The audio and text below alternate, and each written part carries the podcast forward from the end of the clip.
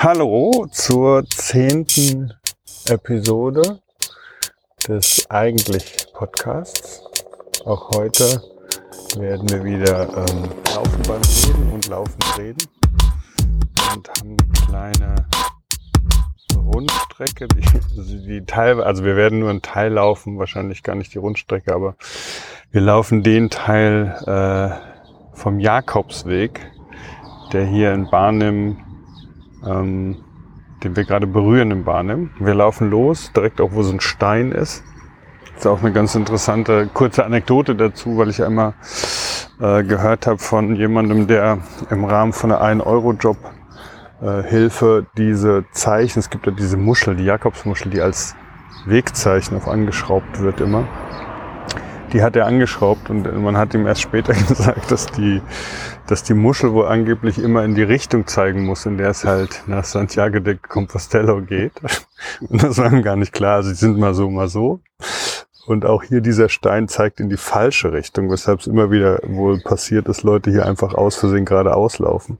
Aber diese, diese Muschel sollte eigentlich da hoch zeigen. Und da laufen wir jetzt mal lang. Ja, auch Hallo von meiner Seite.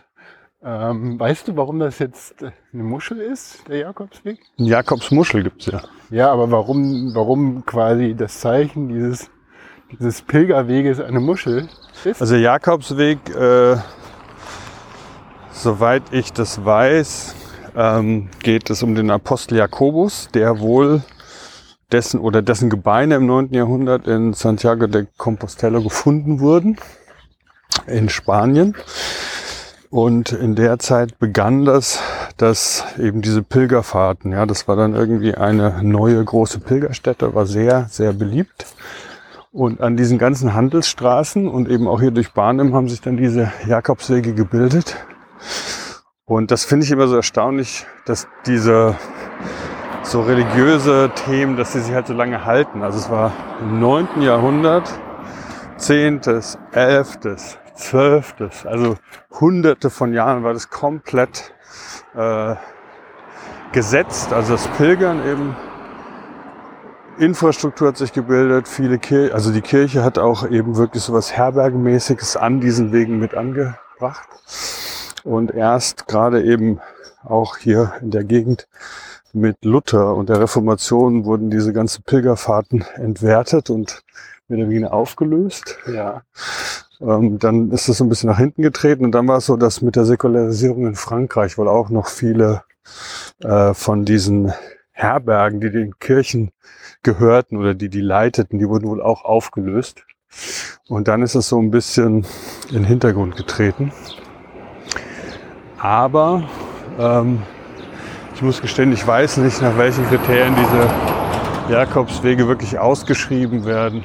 Ja, ja wir haben, äh, ich kenne nur, ich kenne nur Freunde oder Bekannte, die, die dann den Jakobsweg, aber erst sehr viel weiter südlicher, äh, dann in Frankreich oder oder Spanien dann an, angefangen haben zu laufen. Deswegen hat mich das überrascht, dass hier auch ein Jakobsweg ist.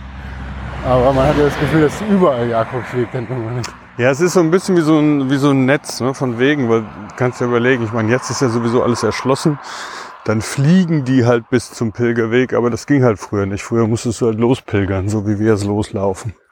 Ähm, und deshalb muss es ja natürlich von überall Orte geben, wo man bis nach äh, Spanien kommt, wenn man losläuft. Aber was ich jetzt wirklich Jakobsweg nennen darf und was nicht, das weiß ich nicht. Ja, auf jeden Fall laufen wir heute den Jakobsweg, teilweise ein Teilstück des Jakobswegs, wahrscheinlich nur so drei bis vier Kilometer lang und machen dann hier die Runde. Und ähm, ich habe mein Thema heute mitgebracht. Ja, äh, ich hatte Mitch gebeten, nichts zu wissen. und ich habe alles vergessen. Ja. also nee, ich weiß nichts und hatte sogar vergessen, dass ich nichts wissen durfte. Und ich glaube, das ist nur so ein bisschen äh, meinem, meinem Start ins Thema geschuldet ähm, weil ich jetzt, warte mal, vielleicht machen wir hier mal kurz halt, vielleicht finden wir mein Thema hier irgendwo.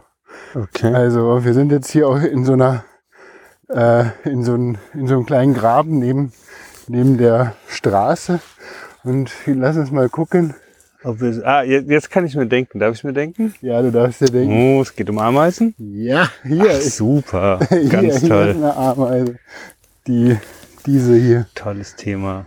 Das ist die, wahrscheinlich eine heimische äh, braune, schwarzbraune Waldameise. Und daneben ist eine komische Fliege, die irgendwie nicht richtig in die Puschen kommt. Ja, ist genau. Also das war jetzt so mein, mein Beginner-Thema. Diese Ameisen, die du hier siehst, das sind die Arbeiterinnen. Hier sehen wir auch wahrscheinlich einen Zugang zum Nest. Mhm.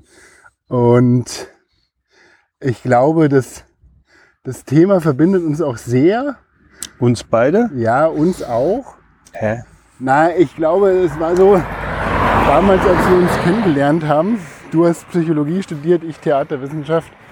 Ähm, Ja, wir waren die Ameisen im Kultur- und Gesundheitsbetrieb ganz fleißig. Immer aber eines geradeaus, der immer weiter. Themen, die uns dann so fasziniert haben, ist, wie funktioniert das Gehirn und ähm, auch wie funktioniert so ähm, Swarm Intelligence. Mhm. Das war ja dann, war ich hm, eigentlich ziemlich beeindruckt. Ich weiß nicht, ob du dich da im Rahmen deines Studiums mit beschäftigt hast, aber auf jeden Fall hast du mich mit deinem Wissen beeindruckt und vielleicht äh, kriegen wir das jetzt auch nochmal so ein bisschen reaktiviert. Swarm Intelligence, ähm, äh, die Faszination für mich selber sind Ameisen Tiere, die ich auch in meiner Kindheit immer mit äh, ausgiebigst beobachtet habe, äh, wo ich dann irgendwo auf dem Weg saß und die Fugen von, von dem Sand zwischen den Pflastersteinen beobachtet habe, wie da die Ameisen rausgekrabbelt sind und wieder reingekrabbelt sind. Und was mich so halt immer noch, also was mich auch jetzt wirklich zu dem Thema bewegt hat, so getrieben hat, ist die Frage von, äh, wie, wie, schafft, wie, wie schafft es so, eine, so ein Staat von Ameisen, eine Kolonie, miteinander zu kommunizieren? Was, äh, was passiert, wie passiert dann Kommunikation zwischen den Tieren? Das kann, konnte ich mir immer nicht so richtig vorstellen. Ähm, zumal ja auch äh, so scheinbar eine, durch die Masse eine gewisse Intelligenz entsteht. Und äh, das ist ein total faszinierendes Thema für mich. Und dem bin ich so ein bisschen nachgegangen und ähm, äh, habe mir auch als Vorbereitung ein Hörbuch dafür angehört. Ein Buch von Susanne Freuzek. Sie ist äh, Evolutionsbiologin und hat das Buch geschrieben Weltmacht auf sechs Beinen.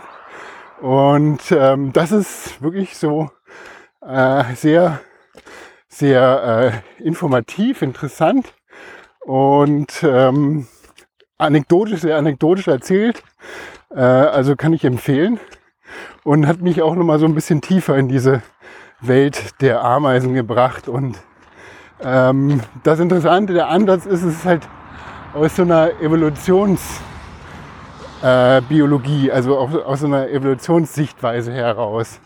Weil, und ich glaube, das ist so, wenn man sich die Ameise anschaut, äh, die Ameisen sind, glaube ich, nachweislich vor 100 Millionen Jahren, die ersten Funde, aber man vermutet, dass schon vor 130 Millionen Jahren äh, die ersten Ameisen quasi so entstanden sind. Und meinst du jetzt mit Ameisen das Tier Ameise, so wie wir es heute kennen, abgetrennt von anderen oder der Staat von vielen Ameisen? Genau, das ist genau nochmal eine Frage. Äh, also es, ist ein, ein eusoziales Insekt. Ja? Ähm, also eusozial bedeutet, es bildet Nicht mit Gemeinschaften. Punk. Hat nichts mit Punk zu tun. EU-sozial. Eusozial. Es gibt, äh, ja, es gibt halt alle möglichen Tier, Tiere, die halt eusoziale Gemeinschaften bilden. Ich komme gleich dann nochmal drauf zu sprechen. Äh, vor 130 Millionen Jahren, also zur Kreidezeit, ist, also es ist so quasi die letzte Zeit, wo auch die Dinosaurier noch auf der Erde gelebt haben, ist das Tier entstanden und ähm, eigentlich äh, in allen möglichen Entwicklungsvariationen. Ja, das das, äh, was ja Evolution ausmacht, ist quasi so die Weitergabe der Gene und damit halt auch die Adaption, die, die in, der Gen, äh, in, in, in der Genveränderung passieren. Ja? Und das ist so, und da kommen wir halt wieder zu einer eusozialen Gemeinschaft von Tieren. Eusozial bedeutet, dass äh, eine staatenbildende Insektengemeinschaft oder Tiergemeinschaft dann ähm, äh, auf, auf die eigene ähm, Weitergabe der Gene verzichtet, sondern das halt in, in einer Arbeitsteilung organisiert. Und man hat dann immer eine oder mehrere Königinnen, die äh, für die für die ähm, für die Eiablage oder für die äh, Nachkommenschaft sorgt und dann äh, verschiedene quasi Kasten sozusagen, ja, äh, von anderen Tieren, die sich die bestimmten Aufgaben nachgehen. Mhm. Und das ist eigentlich so ganz grob geteilt bei den Ameisen. Also wir haben, also ich sage deswegen nicht Insekten, weil die Nacktmule, das ist ein Säugetier, die ist zum Beispiel auch ein eusoziales Tier. Okay. Äh, Aber ansonsten fällt mir spontan ein natürlich die Biene. Die, die Biene, ist, es gibt dann auch immer, äh, äh, da kommen wir auch zu deiner ursprünglich, ursprünglich vorherigen Frage zurück. Äh, es gibt immer gewisse Facetten. Also bei den Ameisen, die haben nicht von Anfang an so ein in der Kolonie und sich, das hat sich entwickelt, das ist dann evoluiert.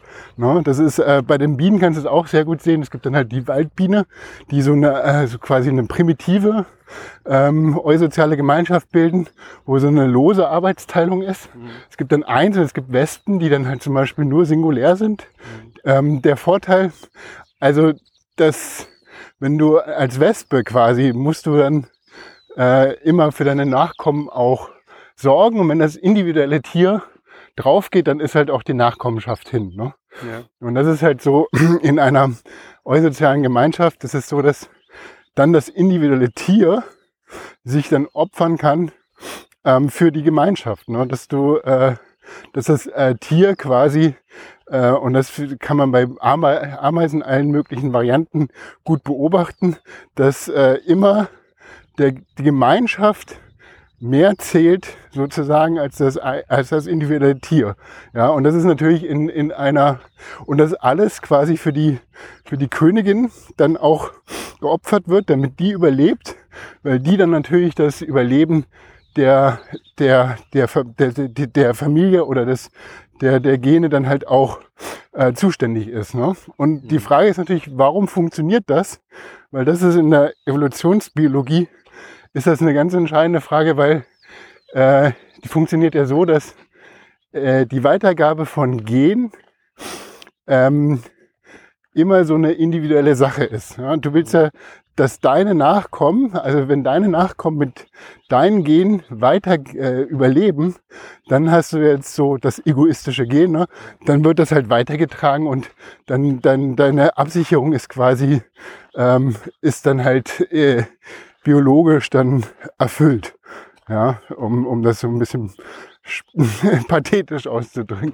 Ähm, und das wird ja scheinbar bei, den, bei einer Gemeinschaft von, ähm, von Ameisen, von den Insekten wird das ja aufgelöst, weil es ja nur eine Königin oder mehrere, also es gibt, wird quasi der, dem einen Tier überlassen, ähm, die Eier auszubrüten, also die Gene weiterzugeben das Ding dabei ist und warum dann halt quasi sich so eine äh, so, eine, so ein festes Band dann zwischen den Tieren ergibt, ist nämlich, dass die Schwestern untereinander genetisch höher verwandt sind als mit der Mutter.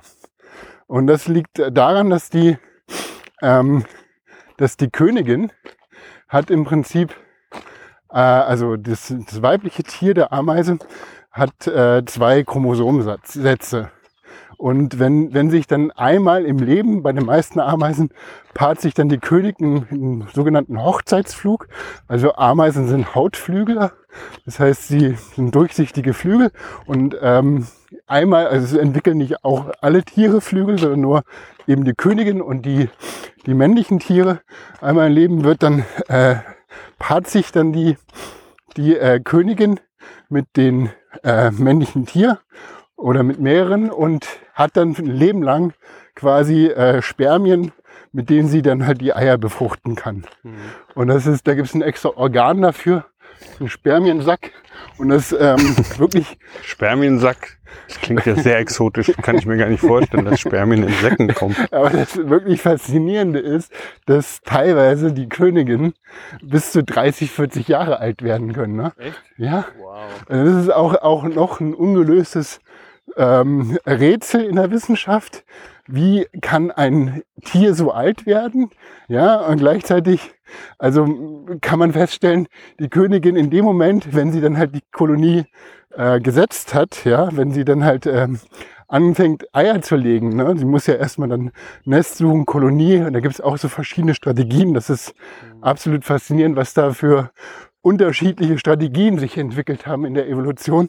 Und äh, ich werfe das jetzt so ein bisschen durcheinander, weil ganz viele Anekdoten von unterschiedlichen Ameisenarten, ja, kannst ja nicht so, äh, aber es ist ähm, einfach in dieser, in dieser Varianz und in dieser in diesem Ausgestaltung, was sich da entwickelt hat, absolut faszinierend. Deswegen werde ich auch mal so ein bisschen drüber springen, aber teilweise sind das halt tropische Ameisen, teilweise sind das halt heimische Ameisen. Die größte Vielfalt kommt natürlich in den Tropen vor. Also wir haben bis zu 30.000 Arten, sind glaube ich gezählt. Also es ist eine unglaubliche äh, Artenvielfalt bei den Ameisen und auch entsprechend dann halt eine äh, Variation in den Lebensweisen. Ne, das ist auch, ähm, hat sich in der, innerhalb der Jahrmillionen konnte sich das dann auch evolutionär so gut entwickeln. Und die Königin hat ihren Hochzeitsflug, findet dann irgendwo eine Kolonie und dann fängt die an, halt Eier zu legen. Das heißt, die kriegt während des Hochzeitsflugs für Jahrzehnte genügend Spermien, die sie dann selber in sich aufbewahrt. Die werden dann aufbewahrt und dann, ich meine, das ist mit dem Sex auch so, ne? Also wahrscheinlich fällt es dann auch einfach auf Sex zu verzichten für die anderen, weil du passt dich einmal und dann bist du einfach nur so eine Eierlegmaschine, sag ich mal. Ne? Da entwickelt sich auch, es wird ja dann, als die Ameisen früher das erste Mal so beobachtet wurden, im ähm, 18., 19. Jahrhundert, äh, das war noch zur Zeit der Monarchie, äh, hat man natürlich das Vokabular übertragen von es gibt einen König, es gibt Arbeiter, es, und es wird alles von oben reagiert, regiert, aber das ist in der in so einer Kolonie eigentlich nicht der Fall. Nämlich, dass, dass die Königin hat eigentlich dann, sobald sie ihre Aufgabe des Eierlegens erfüllt, nichts mehr zu sagen. Also die, die generiert quasi.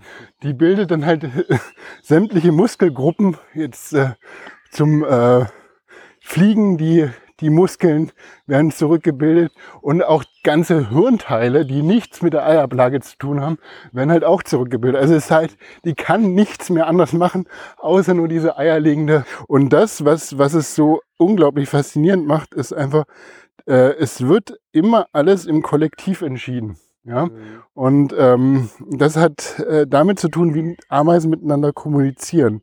Also es werden bestimmte Reizschwellen überschritten. Und wenn dann halt, ähm, wenn meinetwegen bei einer Futtersuche oder bei wenn das Nest zerstört wurde und es muss jetzt ein neues Nest gefunden werden, dann gibt es auch so Untersuchungen, wie funktioniert das. Und dann schwärmen die ersten aus, die suchen dann halt irgendwie eine günstige Gelegenheit, dann ähm, hat ein, ein, ein Tier eine, ein, ein Nest, ein, ein potenziell neues Nest gefunden, geht es zurück zu seinen Schwestern und äh, kommuniziert dann in dem sogenannten Tandem, äh, Tandem äh, Walk, wollte ich schon sagen, aber es ist im Prinzip äh, so, ein, ähm, so, ein, so eine Art von äh, Lauf, dass dann die andere Ameise mitkommt, um sich dann überzeugen zu lassen, dass das eine, eine gute Möglichkeit ist, ein neues Nest zu bauen. Und äh, dann muss die andere Ameise sich dann halt überzeugen lassen, wenn sie sagt so, nee, passt nicht, dann, dann verschwindet auch diese Pheromonspur. Also dann ist es halt auch nicht interessant. Aber wenn, wenn die dann halt auch angefixt ist, dann läuft die halt auch zurück zu dem, zum ähm, ursprünglichen Nest und holt ihre Schwester. Und so wird es halt quasi so eine gewisse wenn das genügend Ameisen überzeugt sind, dann gibt's dann wieder so eine kritische Masse, die dann halt diese Reizschwelle dann halt wieder so in nächstes Level bringt. Und dann wird quasi, dann ist das so, dass das kollektiv entschieden wird und alle sagen, okay, aber erstmal ist es nur so eine individuelle, eine Ameise hat was gefunden und muss das jetzt quasi so der, der den anderen so ähm, mitteilen. Und das ist dann halt wieder in dieser Masse von Ameisen. Und ich glaube, da in diesem Muster von einzelnen Tier zu Start, ne, da passiert halt ganz viel über so eine über so eine Reizschwellen, die sich dann halt zu einem nächsten Level dann halt bewegen und dann, dann entscheidet sich dann halt so, eine, so ein Umzug. Ne? Das ist interessant, weil natürlich, was du vorhin gesagt hast, da mit reinspielt, diese Top-Down Decision, die man zuerst sehen wollte. Es gibt die Königin, die auf dem Thron sitzt, am besten so gezeichnet mit so einem Stab und einer Krone, die entscheidet und dann müssen die Arbeiterinnen alles irgendwie erledigen. Und die Idee dahinter ist natürlich auch eine Form der Effektivität, hat auch was Militärisches. Das heißt, man kann mit wenig energetischem Aufwand komplett komplexes System bewegen. So, was du jetzt gerade beschreibst mit diesem Bottom-up-Thema, es ist ja eigentlich überhaupt nicht ressourcenschonend. Ne? Da muss die hinrennen, dann läuft die wieder zurück, dann holt die noch eine, dann läuft die wieder zurück, noch zwei, vier, ah, weiß auch nicht da hinten, guck mal, die war auch noch irgendwo. Und das ist dieser Entscheidungsprozess ist in sich selbst unglaubliche Verschwendung von Ressourcen, wo die ja eigentlich, keine Ahnung, schon bauen könnten, wo die eigentlich Futter suchen könnten, um bei dem Thema eigentlich zu bleiben. Aber interessant, dass das dann natürlich andersrum an diesem Kipppunkt wahrscheinlich so ist, dass dann sind alle mit im Boot. Ne? Dann gibt es keine Polarisierung, sondern dann ist es entschieden für alle. Ja, genau. Und wir kommen nochmal äh, dieses, genau dieses, dieses Prinzip, dass jede einzelne Ameise in diesem ganzen Spiel eine Rolle spielt. Äh, nur so kannst du halt quasi in so einem Schwarm auch eine gewisse äh, Optimierung erzeugen. Ne? Weil wenn einer entscheidet und der macht eine falsche Entscheidung, dann ist halt alles kaputt. Ne? Ja. Während wenn das halt in, in, so einer, in, so einer, in so einem Schwarm erfolgt, dann ist die Möglichkeit, dass das die beste Entscheidung für alle war, äh, hinten raus höher. Wir kommen auch gleich nochmal darüber zu sprechen, nämlich wenn es um, um Algorithmen geht, also Ameisenalgorithmen. Und das ist auch nochmal so diese Übertragung in, in Softwaretechnologie und so weiter, weil das genau das Problem nochmal so beschreibt äh, von, von, der, äh, von der Effizienz in solche Entscheidungen halt mhm. im Schwarm zu machen. Gibt es aber auch in der Sozialpsychologie schon zwei Befunde in Anführungszeichen dazu. Das eine ist Groupthink, das Thema, das äh, kam aus den Zeiten der Kuba-Krise, wo man merkte, dass in der amerikanischen Regierung relativ schlechte Entscheidungen getroffen wurden, um damit umzugehen. Und die haben das dann untersucht und haben halt gemerkt, dass die Reihenfolge, in der bestimmte Leute sitzen oder wer sprechen darf, wer das Abschlussplädoyer in Gruppensitzungen hat, dass das sehr stark den Bias der Gruppenentscheidung äh, bewegen kann und dass zum Beispiel damals sehr viel Militär die Sitzung eröffnet hat und auch abgeschlossen hat. Das heißt, die Entscheidungen waren sehr immer im Sinne der militärischen Entscheidung. Das heißt, da hat man dann versucht, andere Organisationsprinzipien einzuführen, die es zulassen, auch diversere Meinungen besser äh, mitwirken zu lassen.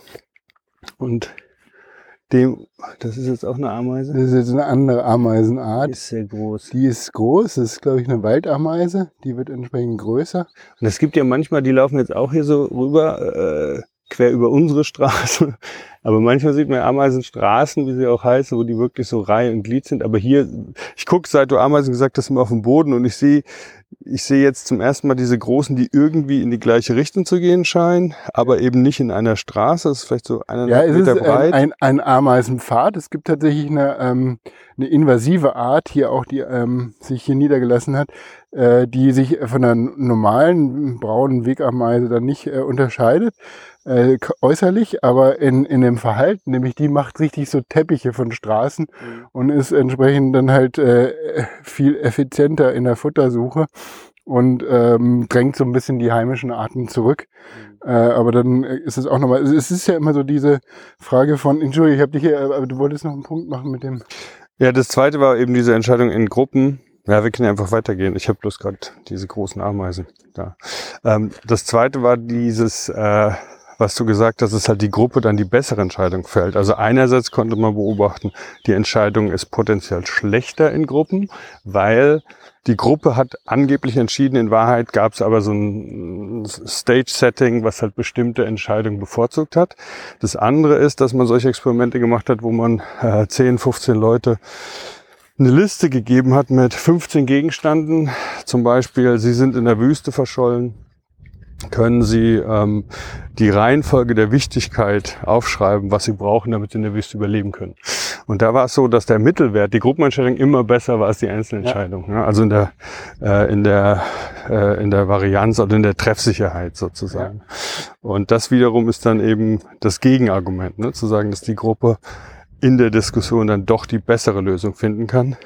Aber der Unterschied der Gruppenstrukturen da ist natürlich, dass die eine hierarchisch sortiert war, da war der Präsident und das hohe Militär mit am Tisch, während die andere Gruppe waren einfach zufällig gesammelte Studenten und Studierende äh, und Studentinnen von der Uni, die das halt irgendwie da machen. Also ich glaube, es sind dann auch so, es ist nochmal eine ganz andere Dimension, die dann halt äh, jetzt in den Experimenten, die du beschreibst, reinkommt, diese psychologische Dimension, die jetzt quasi in so einer in so einer ganz flachen äh, äh, Form, ja, wie bei den Ameisen nochmal eine andere.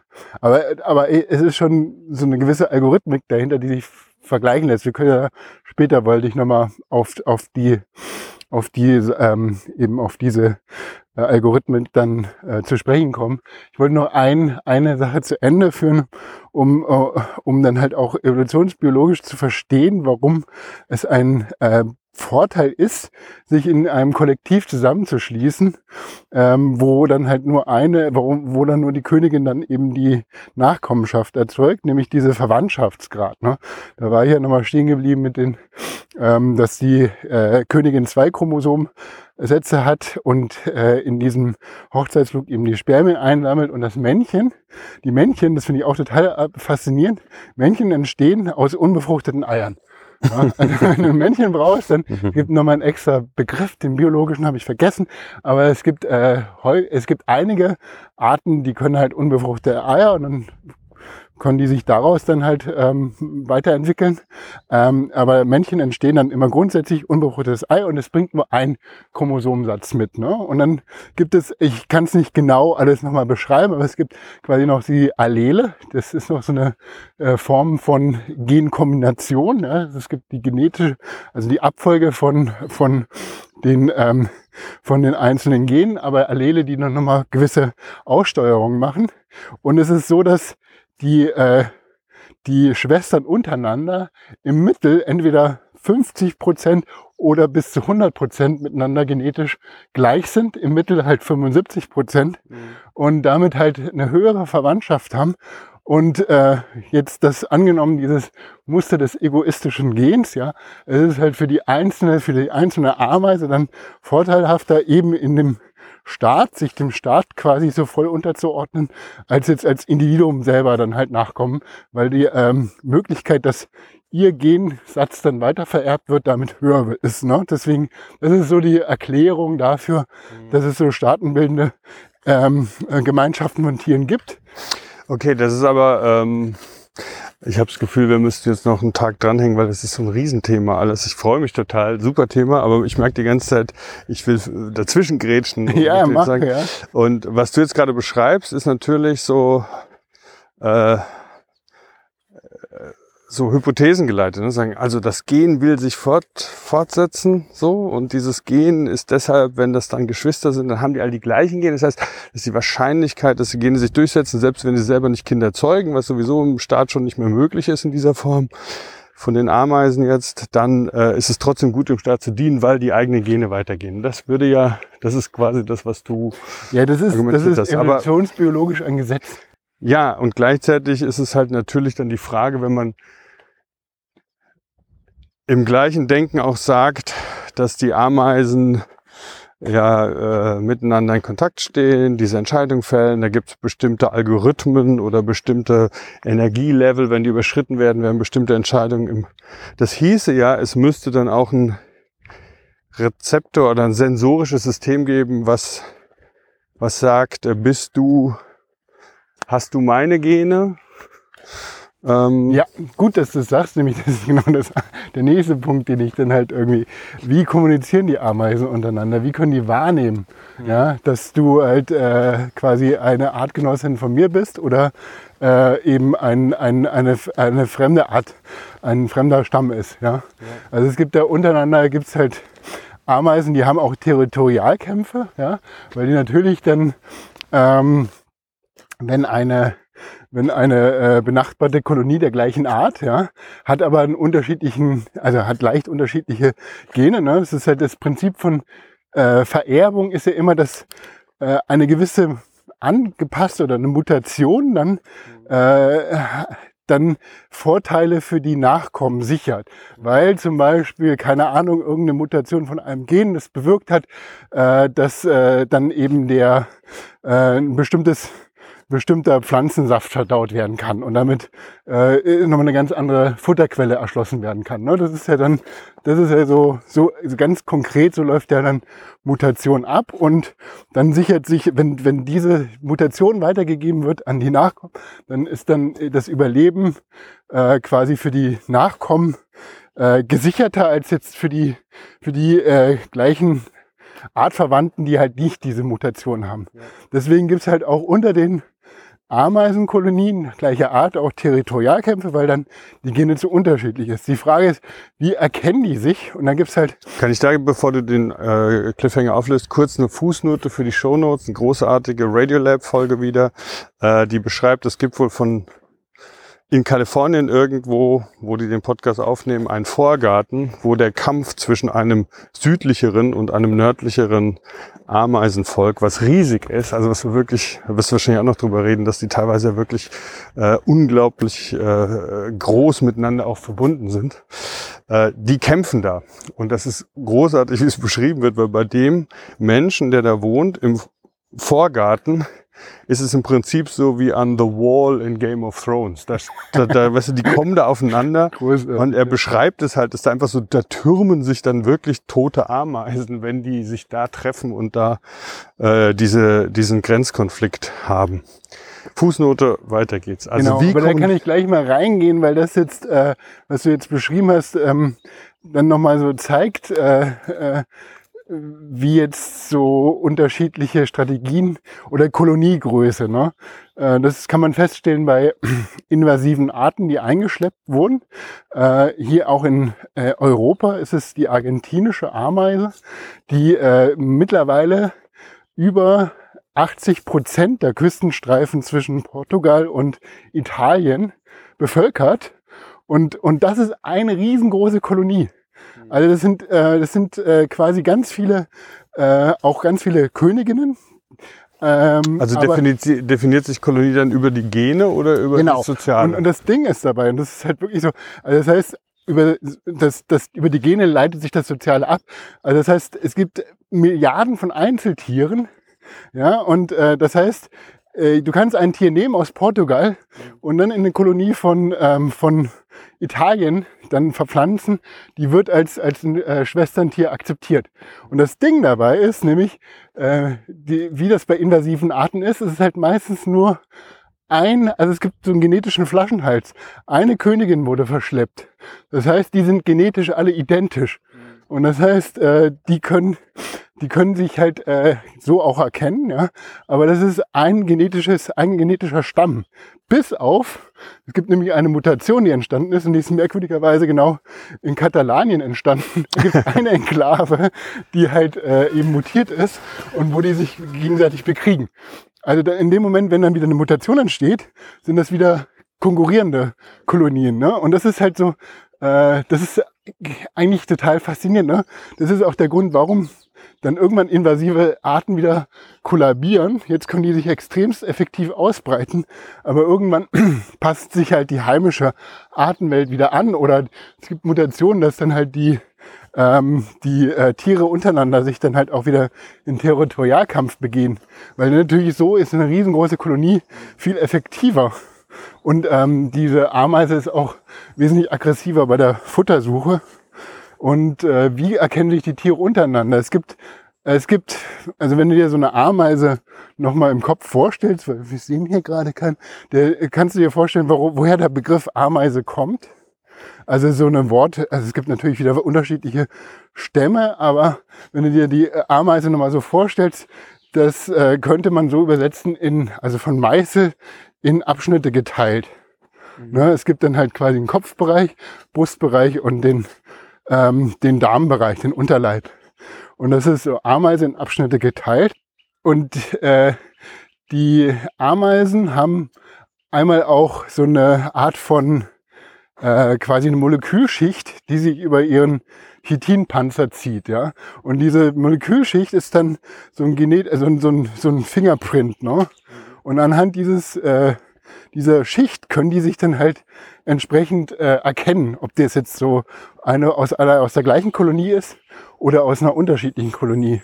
Und dann eine Ameise kommuniziert über diese das heißt, Fühler. die haben Rezeptoren. Genau, das, und das sind diese Fühler. Ja.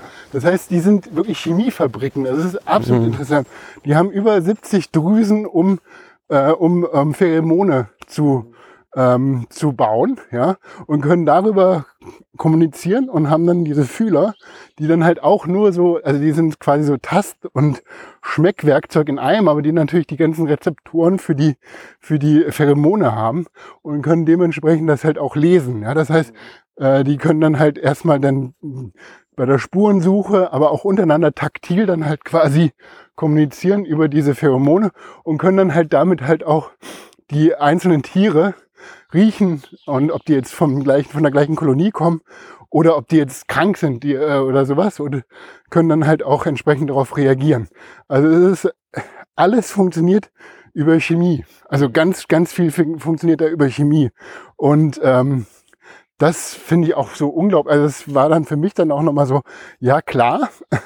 Also die Frage, wie äh, kommuniziert werden kann, ist dann halt äh, über, über diese Moleküle. Ne? Und ähm, ich meine, klar, das kennt man bei Menschen auch, aber du hast ja quasi ein ganz anderes Setup in so einem Ameisenstaat. Ne? Du hast ja, auf der einen Seite gibt's ein Nest, auf der anderen Seite gibt's halt Bedürfnisse. Ne? Du musst Futter finden, es gibt dann irgendwelche Umwelteinflüsse, dass du halt mal das Nest dann quasi verlassen musst.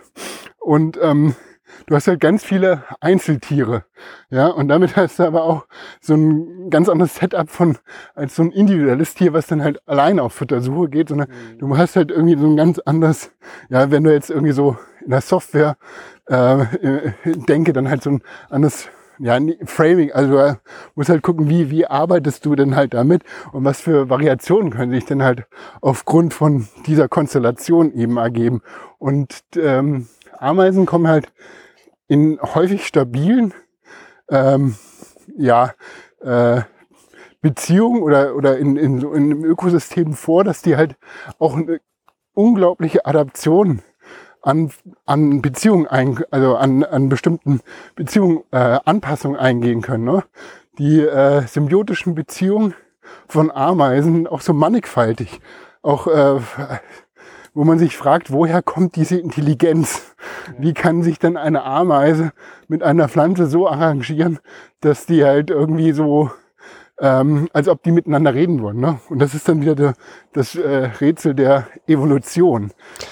Aber das ist, was du jetzt gerade sagst, das ist nämlich eine, also mein Ameisenwissen aktuell ist sehr stark Podcast geprägt. Das gibt, das war jetzt aber dann, glaube ich, äh, ein Videopodcast und zwar von Anna und die wilden Tiere gibt es eine Episode auch, die ich mit meiner Tochter geguckt habe, die den Ameisenstaat erklärt. Und da ist es, und ich sage das jetzt, weil, weil du es gerade angesprochen hast, diese äh, man sieht Ameisen dann auf der Ameisenstraße Blätter rausschneiden und diese Blätter dann zurück in den äh, Hügel das waren dann eher Termiten vielleicht und keine Ahnung, außer so ein großer Hügel, reintragen.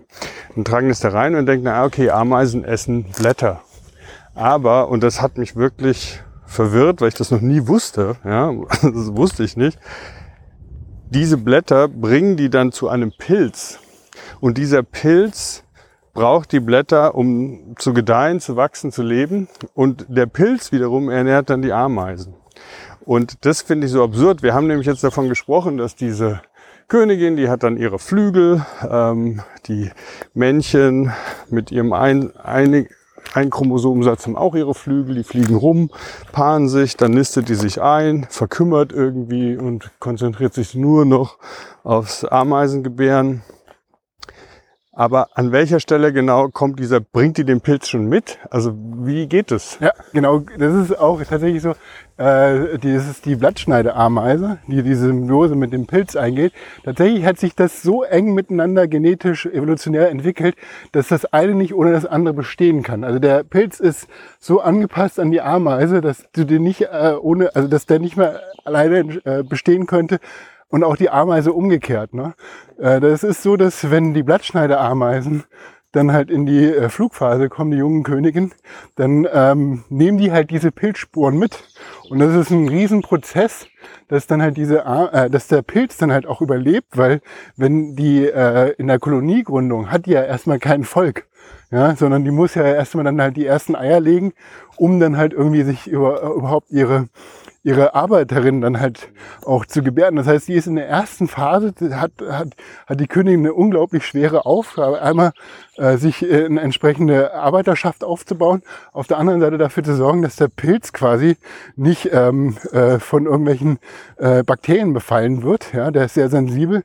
Und das heißt, sie ist halt unglaublich viel am, am Putzen und rumräumen und äh, von, von, ich glaube, von 1000 oder 100 Königinnen, die dann äh, schafften, das nur so zwei oder drei, die dann halt eine Kolonie aufzubauen, weil das einfach so ein Ausleseprozess ist, ähm, der dann halt äh, entsprechend aufwendig ist und nicht immer gelingt. Ja, das ist äh, also gerade diese Blattschneiderameisen sind absolut faszinierend die sind äh, vegetarisch, also essen Pilz, ja, äh, und legen dann halt, zerlegen aber auch für diesen Pilz alles möglich. Also das heißt, wenn die, ähm, wenn die jetzt, äh, ich habe so eine Anekdote auch in dem Buch von Susanne Volzek gehört, das heißt, wenn die dann ausbrechen und finden nichts, äh, was jetzt so ein bisschen so blattmäßig ist, dann fangen die an auch, haben die die ganze Laboreinrichtung zerlegt und alle so Gummimattierungen dann halt aus irgendwelchen Laborgeräten rausgeschnitten, weil das so ein bisschen pilzlike war. Und das ist dann halt irgendwie. Das ist absurd, oder? Weil die haben ja dann Hunger bei Proxy. Ne? Also, ja, die, die, müssen halt, die haben halt diesen Plan, ich brauche was, was so ein bisschen blattlike ist, ja. Und, und die äh, sind aber auch von der ähm, von der Aktivität, wenn so eine Blattschneide-Ameisenarmee irgendwo einfällt, also das ist, das ist glaube ich, in Südamerika kommen die vor, dann äh, zerlegen die innerhalb kürzester Zeit, können die komplette Bäume dann zerlegen. Ne? Also es ist für viele Viehzüchter, ähm, ist das auch ein Leid, wenn die dann halt so diese, von diesen Blattschneideameisen dann äh, ihre, ihre, ihr Gebiet dann ähm, äh, überfallen wird, ja. Also es gibt dann halt so, das ist eine symbiotische Form, die ist auch, glaube ich, ganz gut erforscht, ne, von diesen Ameisenart mit dem Pilz. Es gibt dann andere, das fand ich auch so äh, total faszinierend. Es gibt eine fleischfressende Pflanze. Das ist so ein, quasi so ein, sieht aus wie so ein kleiner Kelch. Und in den Kelch ist dann äh, eine Flüssigkeit. Äh, wenn dann Insekten reinrutschen, dann ähm, werden die werden die dann halt verdaut. Mhm. Ne? Also die haben da dann so eine gewisse Verdauungsflüssigkeit drin. Und ähm, diese, dieser Kelch bildet am Rand, also das hat dann auch so für Insekten, die dann halt vorbeikommen, hat einen sehr süßlichen Geruch, einen sehr anziehenden Geruch und deswegen nähern die sich und fallen dann in den Rand rein und der, innerhalb des Randes von, der, von diesem Kelch, der ist eine der glattesten Oberflächen, die man in der Natur so äh, finden kann. Also da, findet kein äh, kein Insekt halt, bis auf eine spezielle Ameisenart, die sich darauf dann halt äh, spezialisiert hat, eben ähm, von diesen von diesen Insekten, die in diesen Kelch fallen, dann halt auch entsprechend ähm, äh, können die sich dann bewegen auf dieser Oberfläche und die hat auch noch die Fähigkeit entwickelt zu tauchen. Es gibt keine andere Ameise, die tauchen kann, aber die hatte dann halt so genetische Veränderung, dass die halt äh, ihren Panzer so angepasst haben, dass die dann halt so bis zu 30 Sekunden in dieser Flüssigkeit überleben können. Und äh, so auf den ersten Blick ist gar nicht klar, was diese symbiotische Beziehung ist, weil die Ameisenart lebt da in diesem Kelch zieht sich dann halt die ganzen Insekten ab, ähm, die dann halt reinfallen. Was ist dagegen? Was, was, was, was bekommt, was bekommt die äh, Pflanze davon? Mhm. War erstmal gar nicht klar. Und dann haben wir halt festgestellt, dass äh, die, die braucht, die Pflanze braucht halt Stickstoff. Ne, und das kriegt sie halt aus den, aus den Kadavern raus, ja. Und die haben die Ameisen so darauf spezialisiert, dass diese Ameisen niemals diesen Kelch verlassen. Das heißt, der Pflanze ist es egal, ob sie jetzt halt quasi gleich ein Insekt bekommt oder halt ein sterbendes Insekt, was dann halt irgendwie ähm, in, in Lebensablauf in diesem Kelch verbracht hat und dann irgendwann zum Sterben dann halt auch am Rand von dieser, von diesem, von dieser Blüte dann halt sich hinlegt und dann ist es auch wieder Stickstoffnahrung. Das ist einmal so quasi die kontinuierliche Versorgung ist damit gewährleistet und dann ist natürlich auch dann ähm, der Befall von Pilzen und Bakterien, dann äh, was die was die Ameisen dann einfach wegräumen. Ja, das ist ja meistens so eine symbiotische Beziehung, dass halt Pilze und so weiter, die ähm, äh, aber ich dachte, die Ameise, wie ich es verstanden habe, die fällt da rein, rutscht dann da auch rein, kann aber tauchen und kann äh, die schwimmt dann den Rest ihres Lebens. Nein, nein, nein, oh, die Kinder, da habe ich äh, äh, hab ich schlecht erklärt. Nein, die äh, ist die ganze Zeit lebt die in diesem Kelch drin, äh, bildet da auch Kolonien auf dieser Pflanze und so weiter. Die hat die Fähigkeit, auf diesen, auf dieser flachen Oberfläche lang zu laufen ja. und kann halt, wenn die äh, als Futtersuche äh, oder die als Nahrungsquelle ernährt die sich halt auch von den Insekten, die in diese Flüssigkeit reingefallen sind. Ne? Also das, aber die hat die Fähigkeit, wieder rauszugehen und so weiter. Also die ist komplett auf diese, auf diese Pflanze dann halt quasi eingestellt. Mhm. So, das ist so der, also die ist nicht Nahrung, sondern die äh, die leben dann in einer symbiotischen Beziehung. Aber was gibt sie zurück? Ich dachte nämlich vorhin, so wie ich es verstanden habe, sie gibt sich selbst zurück, wenn genau, sie dann tot dann ist. Irgendwann, genau. Und dadurch, dass die halt ihre Kolonien in dieser Pflanze aufgebaut haben, ist halt dann auch diese Kolonie diesen Lebenszyklus. Irgendwann sind ja die, äh, tauschen sich halt die Generationen aus und die Tiere sterben und die bleiben dann halt auch zurück in dieser Pflanze. Ah, okay, jetzt habe ich Ja, ja, sorry, das war, glaube ich, ein bisschen zu hastig erklärt.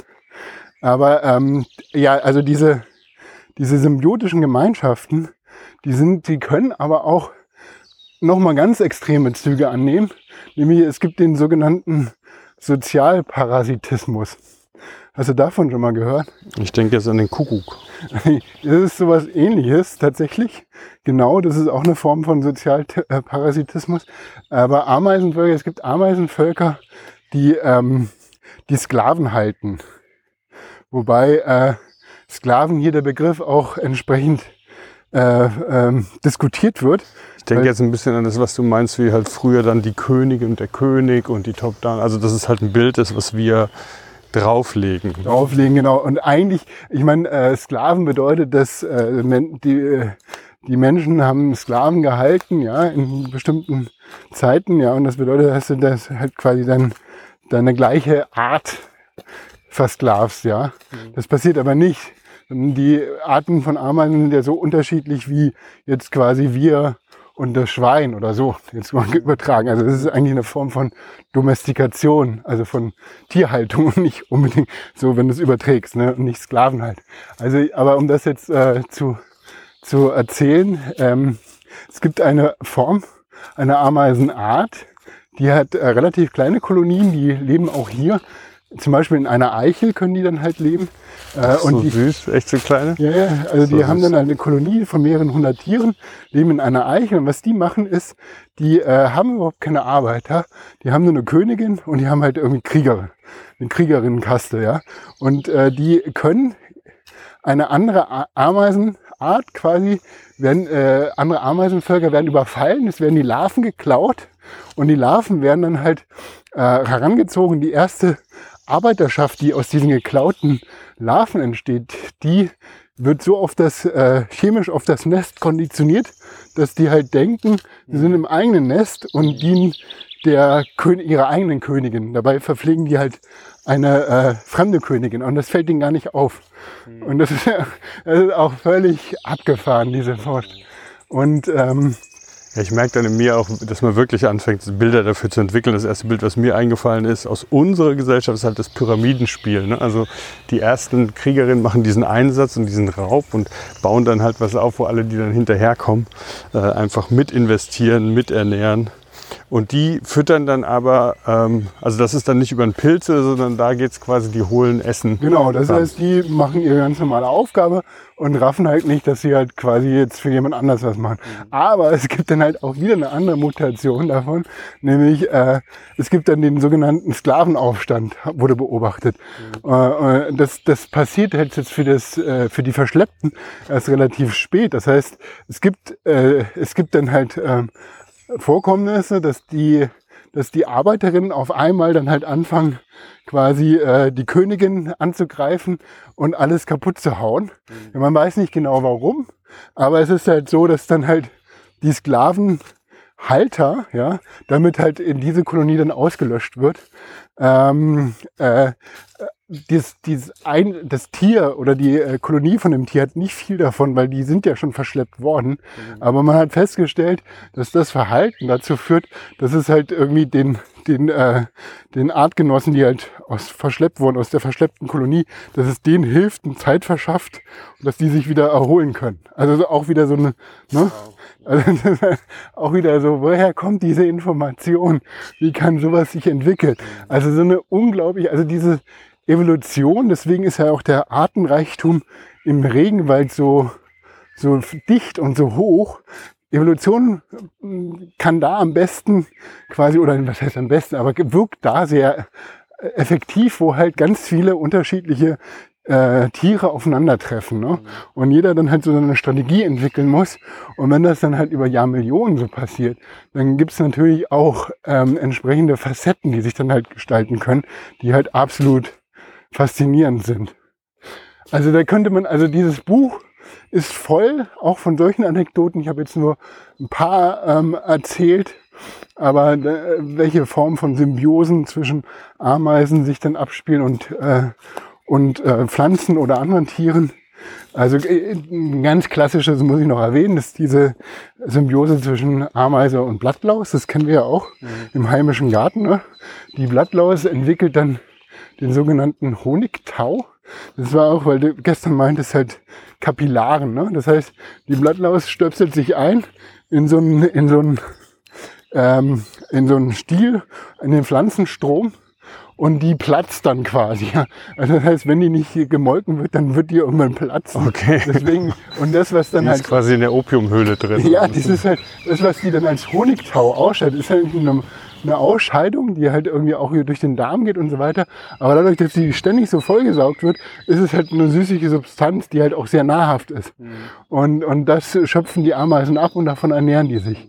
Und dann gibt's halt auch irgendwie wieder so, so eine symbiotische Beziehung von Blattlaus und Ameise, wo dann halt die Blattläuse ähm, ja mehr oder weniger selbst entscheiden können, wo sie gerade hingehen. Aber dann gibt eine andere Ameisenart, die halt genau weiß, okay, hier an der Stelle äh, ist, ist eine gute Position für die Blattlaus. Und die Blattlaus ist total verkümmert und könnte gar nicht mehr irgendwo anders hin, hingehen, ohne mit der Hilfe von der Ameise. Also das heißt, da ist es nochmal so diese, diese Abhängigkeit voneinander viel stärker ausgeprägt als jetzt so bei unserem heimischen Arten. Wow. Also äh, ich glaube, was so das ist total spannend, weil natürlich jetzt gerade mein Bild mit diesen ganzen sehr speziellen symbiotischen, oder ich weiß gar nicht, ob das symbiotisch heißt, ich weiß es nicht, aber das, diese Verwebung, dass es halt nochmal ein anderes Bild auf die Ameise ist, weil ich denke immer Waldameise, Termite und so die kleinen Ameisen, die man kennt, die, ähm, hallo, die sind alle ähm, relativ gut definiert so, aber dass es halt wirklich so viele parallele äh, Anpassungen gibt, so viele Unterschiede zwischen diesen ich weiß nicht, würde man Völker sagen, nee, zwischen diesen ja, Arten? Also es gibt Arten, ich kenne auch dieses biologische Einteilungssystem. Es gibt halt eine, eine große, eine große ähm, äh, quasi Unterscheidungsmerkmal sind nochmal die Wanderameisen und dann halt diese, die Kolonieameisen, Wanderameisen sind, ist eine Ameisenart, die dann halt äh, eher so flüchtige Nester baut. Das heißt, äh, so eine Art von Biwaks oder sowas, die dann halt auch wieder abgebrochen werden. Das heißt, die, die rennen wirklich in Horden durchs Land. Ja. ja sind nicht so sesshaft. Und ähm, da gibt's halt auch, das hast du sicher auch schon mal gesehen, es gibt so eine, ähm, ich glaube auch eine südamerikanische Wanderameisenart, die die Fähigkeit hat, in den Tropen hat die sich entwickelt, die die Fähigkeit hat, schwimmende Nester zu bauen. Das ist dann halt tatsächlich so, dass die äh, Haben wir nicht einmal so ein Doku zusammen gesehen Genau, das vom so- Wandern zurück im Zug? Wo du, kann sein, genau. das waren so stimmt, das rote, rote genau, Kampfameisen. Genau, genau, die dann halt, die sind miteinander, also die bilden dann halt so auch so Chains, ja. ja, also äh, Ketten. Und äh, das heißt, das, das, das bei einer Überschwemmung oder so, dann schwimmt dieses Nest und ähm, und das ist auch so, dass die unteren Tiere gehen nicht drauf, sondern die wechseln sich dann wieder ab. Ne, Das heißt, die können so und so lange dann halt quasi unten bleiben und äh, die dann halt direkt mit dem Wasser in Berührung sind und dann geben sie ein Signal und dann wird halt die Arme, dann kommt ihre Schwester und tauscht sie aus. Also Aber es die haben ja auch quasi wirklich an ihren äh, Beinen, so wie wenn man äh, ein Büschel Gras unter Wasser nimmt, da ist ganz viel Sauerstoff auch dran. Die ja, ja, genau, die haben halt atmen. quasi durch diese Oberflächenerweiterung können sie halt diese Luftblasen äh, bilden und können dann halt so tagelang quasi äh, in überfluteten Gebieten überleben. Ne? So. Und ähm, das ist auch, der- also Wanderameisen haben nochmal so andere Strategien. Ne? Die sind, das ist dann quasi eine Ameisenart, die ein bisschen auf, eine, auf einen gemeinsamen Vorfahr, die sich dann halt so unterschieden. Die, Ne- also, und dann halt die, die Kolonien und Nester bauen. Das ist auch nochmal so eine andere ähm, Gattung. Keine Ahnung, sorry. Ja. Ich wollte noch ein, also jetzt wollte ich nochmal, ich habe noch so zwei größere Themenblöcke. Ich habe vielleicht mal ganz kurz, weil mein Hirn glüht. Und wir machen jetzt eine ganz kurze, also schon inhaltlichen Referenz auf alte Folgen, kommen ein bisschen zur Ruhe und dann geben wir nochmal richtig Gas. Also ich möchte es nicht, ich möchte es nicht abschließen. Ich würde lieber sagen, wir machen jetzt einfach so ein bisschen Intermezzo, heißt es, glaube ich. Ja, ne? ein kleines Zwischenspiel. Genau. Und hier zum Beispiel sind wir gerade, wir sind Helenenau, so ein bisschen abseits gegangen. Und hier möchte ich äh, eine Referenz auf deine äh, Folge zur Zone machen. Weil ich finde halt, das ist, ähm, ich wollte mit dir hierher laufen, aber eigentlich einen anderen Weg. Ich wollte mit dir durch den Wald da hinten kommen und dann ist da eigentlich ein Zaun, aber den, der ist halt quasi kaputt, da kann man rüberlaufen. Dann kommt man hier so an und ich finde, das ist, also wenn wir nochmal diesen Stalker-Film nachdrehen müssten mit No Budget, dann finde ich, kann man den hier einfach drehen. Das ist alles viel Gras verwachsen, sandig. Es ist wirklich so, man merkt, hier war mal was, aber es ist nichts mehr. Wenn jetzt jemand sagen, das ein Foto machen würde, sagen würde, hier, das, so sieht's gerade aus, äh, in einem radioaktiv verseuchten würde ich es glauben. Ne? Also das ist das Gefühl, hier war mal Menschheit, aber die ist jetzt seit 40, 50 Jahren nicht mehr hier. das war diese Referenz zu dem Zone, ähm, was ich dir nochmal zeigen wollte, zu der Zone-Folge. Weißt du noch, welche Nummer das war? Das war Stalker 006. 006. Und dann schließe ich nämlich gleich an, ich zeige dir jetzt in 007 ähm, James Bond Recherche zum Thema verschwindende Seen oder verschwindendes Wasser und Grundwasserspiegel. Weil hier kommen wir jetzt auch an so einem kleinen Loch eigentlich nur vorbei, was aber auch mal wirklich voll mit Wasser war und wo man genau sehen kann, äh, und da kommt später kommen wir noch einem zweiten vorbei, da zeige ich es dir auch noch, äh, dass hier wirklich das Wasser so dramatisch zurückgegangen ist. Müssen wir bloß gucken, ob wir durch dieses Dickicht rankommen können. Wir können es auf alle Fälle hier rechts schon ein bisschen sehen. Ähm, hier geht so ein kleiner Weg raus. Rechts und links sind nämlich diese Mulden, wo viel Wasser drin war. Vielleicht haben die links sogar geangelt. Doch hier kann man es durch die Bäume so ein bisschen sehen. Da siehst du so unten diese Oberfläche und da sind wirklich ei, diese ei. zwei Ja. Meter. Krass. Ist halt, du siehst halt, das sind wirklich Ja. zwei Meter weg. So, ne? Und hier rechts, wo wir gerade rauslaufen, da kannst du auch gucken. Das ist halt äh, am Boden noch irgendwie ein bisschen feucht oder so, aber das ist eins von diesen von diesen Mulden, die hier überall entstanden sind. Ne? Und wenn man es jetzt sieht, dann fragt man sich, hä, warum ist da ein Loch? Da ist ein Loch, weil halt eben hier genau so ein Ort war, wo das Wasser nach und nach den Boden weggewaschen hat. Ja. Und jetzt ist es aber einfach trocken. Ja. Das wollte ich dir so als zweites nochmal zeigen, weil die Folgen sind zwar Folgen sind zwar fertig und in sich geschlossen, aber ähm, die Themen nicht. Ja, also ähm, Zurück. die, Referenz kann ich auch vielleicht ein bisschen weiterführen mit äh, hier der Zone, nämlich äh, ähm, anknüpfend an, an äh, das Bewegungsmuster vom Stalker in der Zone, nämlich dieser Zickzacklauf. äh, gibt es ja auch ähm, äh, dieses Verhaltensmuster der Ameisen. Und da wollte ich so ein bisschen auf die, wie orientieren sich Ameisen so bei der Futtersuche? Vielleicht auch vorher nochmal sagen, es gibt halt eine gewisse, so einen Lebenszyklus einer Ameise. Ne? Zum, jetzt ganz zu Beginn hat natürlich jede Ameise das gleiche genetische Material. Das heißt, jede Ameise kann alles werden. Ne? Also jede weibliche Ameise. Es gibt dann tatsächlich auch so, dass dann halt die Ameisen switchen. Wenn dann halt äh, äh, bei, also wenn ein Ameisenvolk Kriegerinnen ausbildet, dann sind die schon recht hoch entwickelt. Ne? Also zum Beispiel eine Blattschneider-Ameise können erst ab, ab einer Koloniegröße von 10.000 Tieren, können die halt wirklich auch erst Kriegerinnen ausbilden, weil das dann halt immer so ein bisschen mit mehr äh, Aufwand verbunden ist. Ne? Und ähm, und es kann aber auch so sein, dass die Kriegerinnen wieder zur Nestpflege kommen können. Also es geht, geht halt, das in, aber ab, ne, ab einem gewissen Punkt, wo dann halt so auch diese Ausprägungsmerkmale mit großem Kiefer, äh, andere Größe und so weiter, dann gibt's halt auch nicht so ein Zurück. Ne? Also das heißt, wenn sich das individuelle Tier dann halt so ausgeprägt hat, dann, ähm, dann ist es auch auf diese Aufgabe mehr oder weniger festgelegt. Ne? Ähm, genau, und es gibt dann halt auch eine gewisse ähm, äh, ein, ein Lebenszyklus. Die jungen Ameisen äh, fangen in der Nestpflege an. Also du findest halt die jüngsten Ameisen, die geschlüpft, also ist so, die schlüpfen aus den Eiern, dann fangen die auch gleich mit der Brutpflege an und so weiter. Das heißt, da läuft erstmal der Kurs und ältere Ameisen, die gehen auf Futtersuche raus. Ne? Und es ist tatsächlich so, dass ähm, man hat dann auch äh, oder äh, die Autorin selber, Anna Feuzig, hat Ameisengehirne sezessiert. Das sind ganz, ganz kleine Teile. Es besteht aus mehreren. ja, mini, mini, mini. und ähm, man konnte feststellen, dass bei ausgewachsenen Tieren dann entsprechende die sogenannten Pilzkörper, also es hat jetzt nichts mit dem, ähm, mit dem Pilz zu tun, sondern es sieht aus wie ein Pilz. Die Pilzkörper, es sind Gehirnregionen in, in der, der Ameise, die haben sich dann halt bei den erwachsenen Tieren stärker ausgeprägt das heißt, die wachsen mit Erfahrung. Ne? Also das heißt, es gibt dann halt, äh, es gibt dann tatsächlich ein individuelles Erfahren und Lernen, wo dann halt die Gehirnaktivität dann halt auch größer wird und ähm, wo man das ja auch dann äh, physiognomisch dann einfach auch feststellen kann.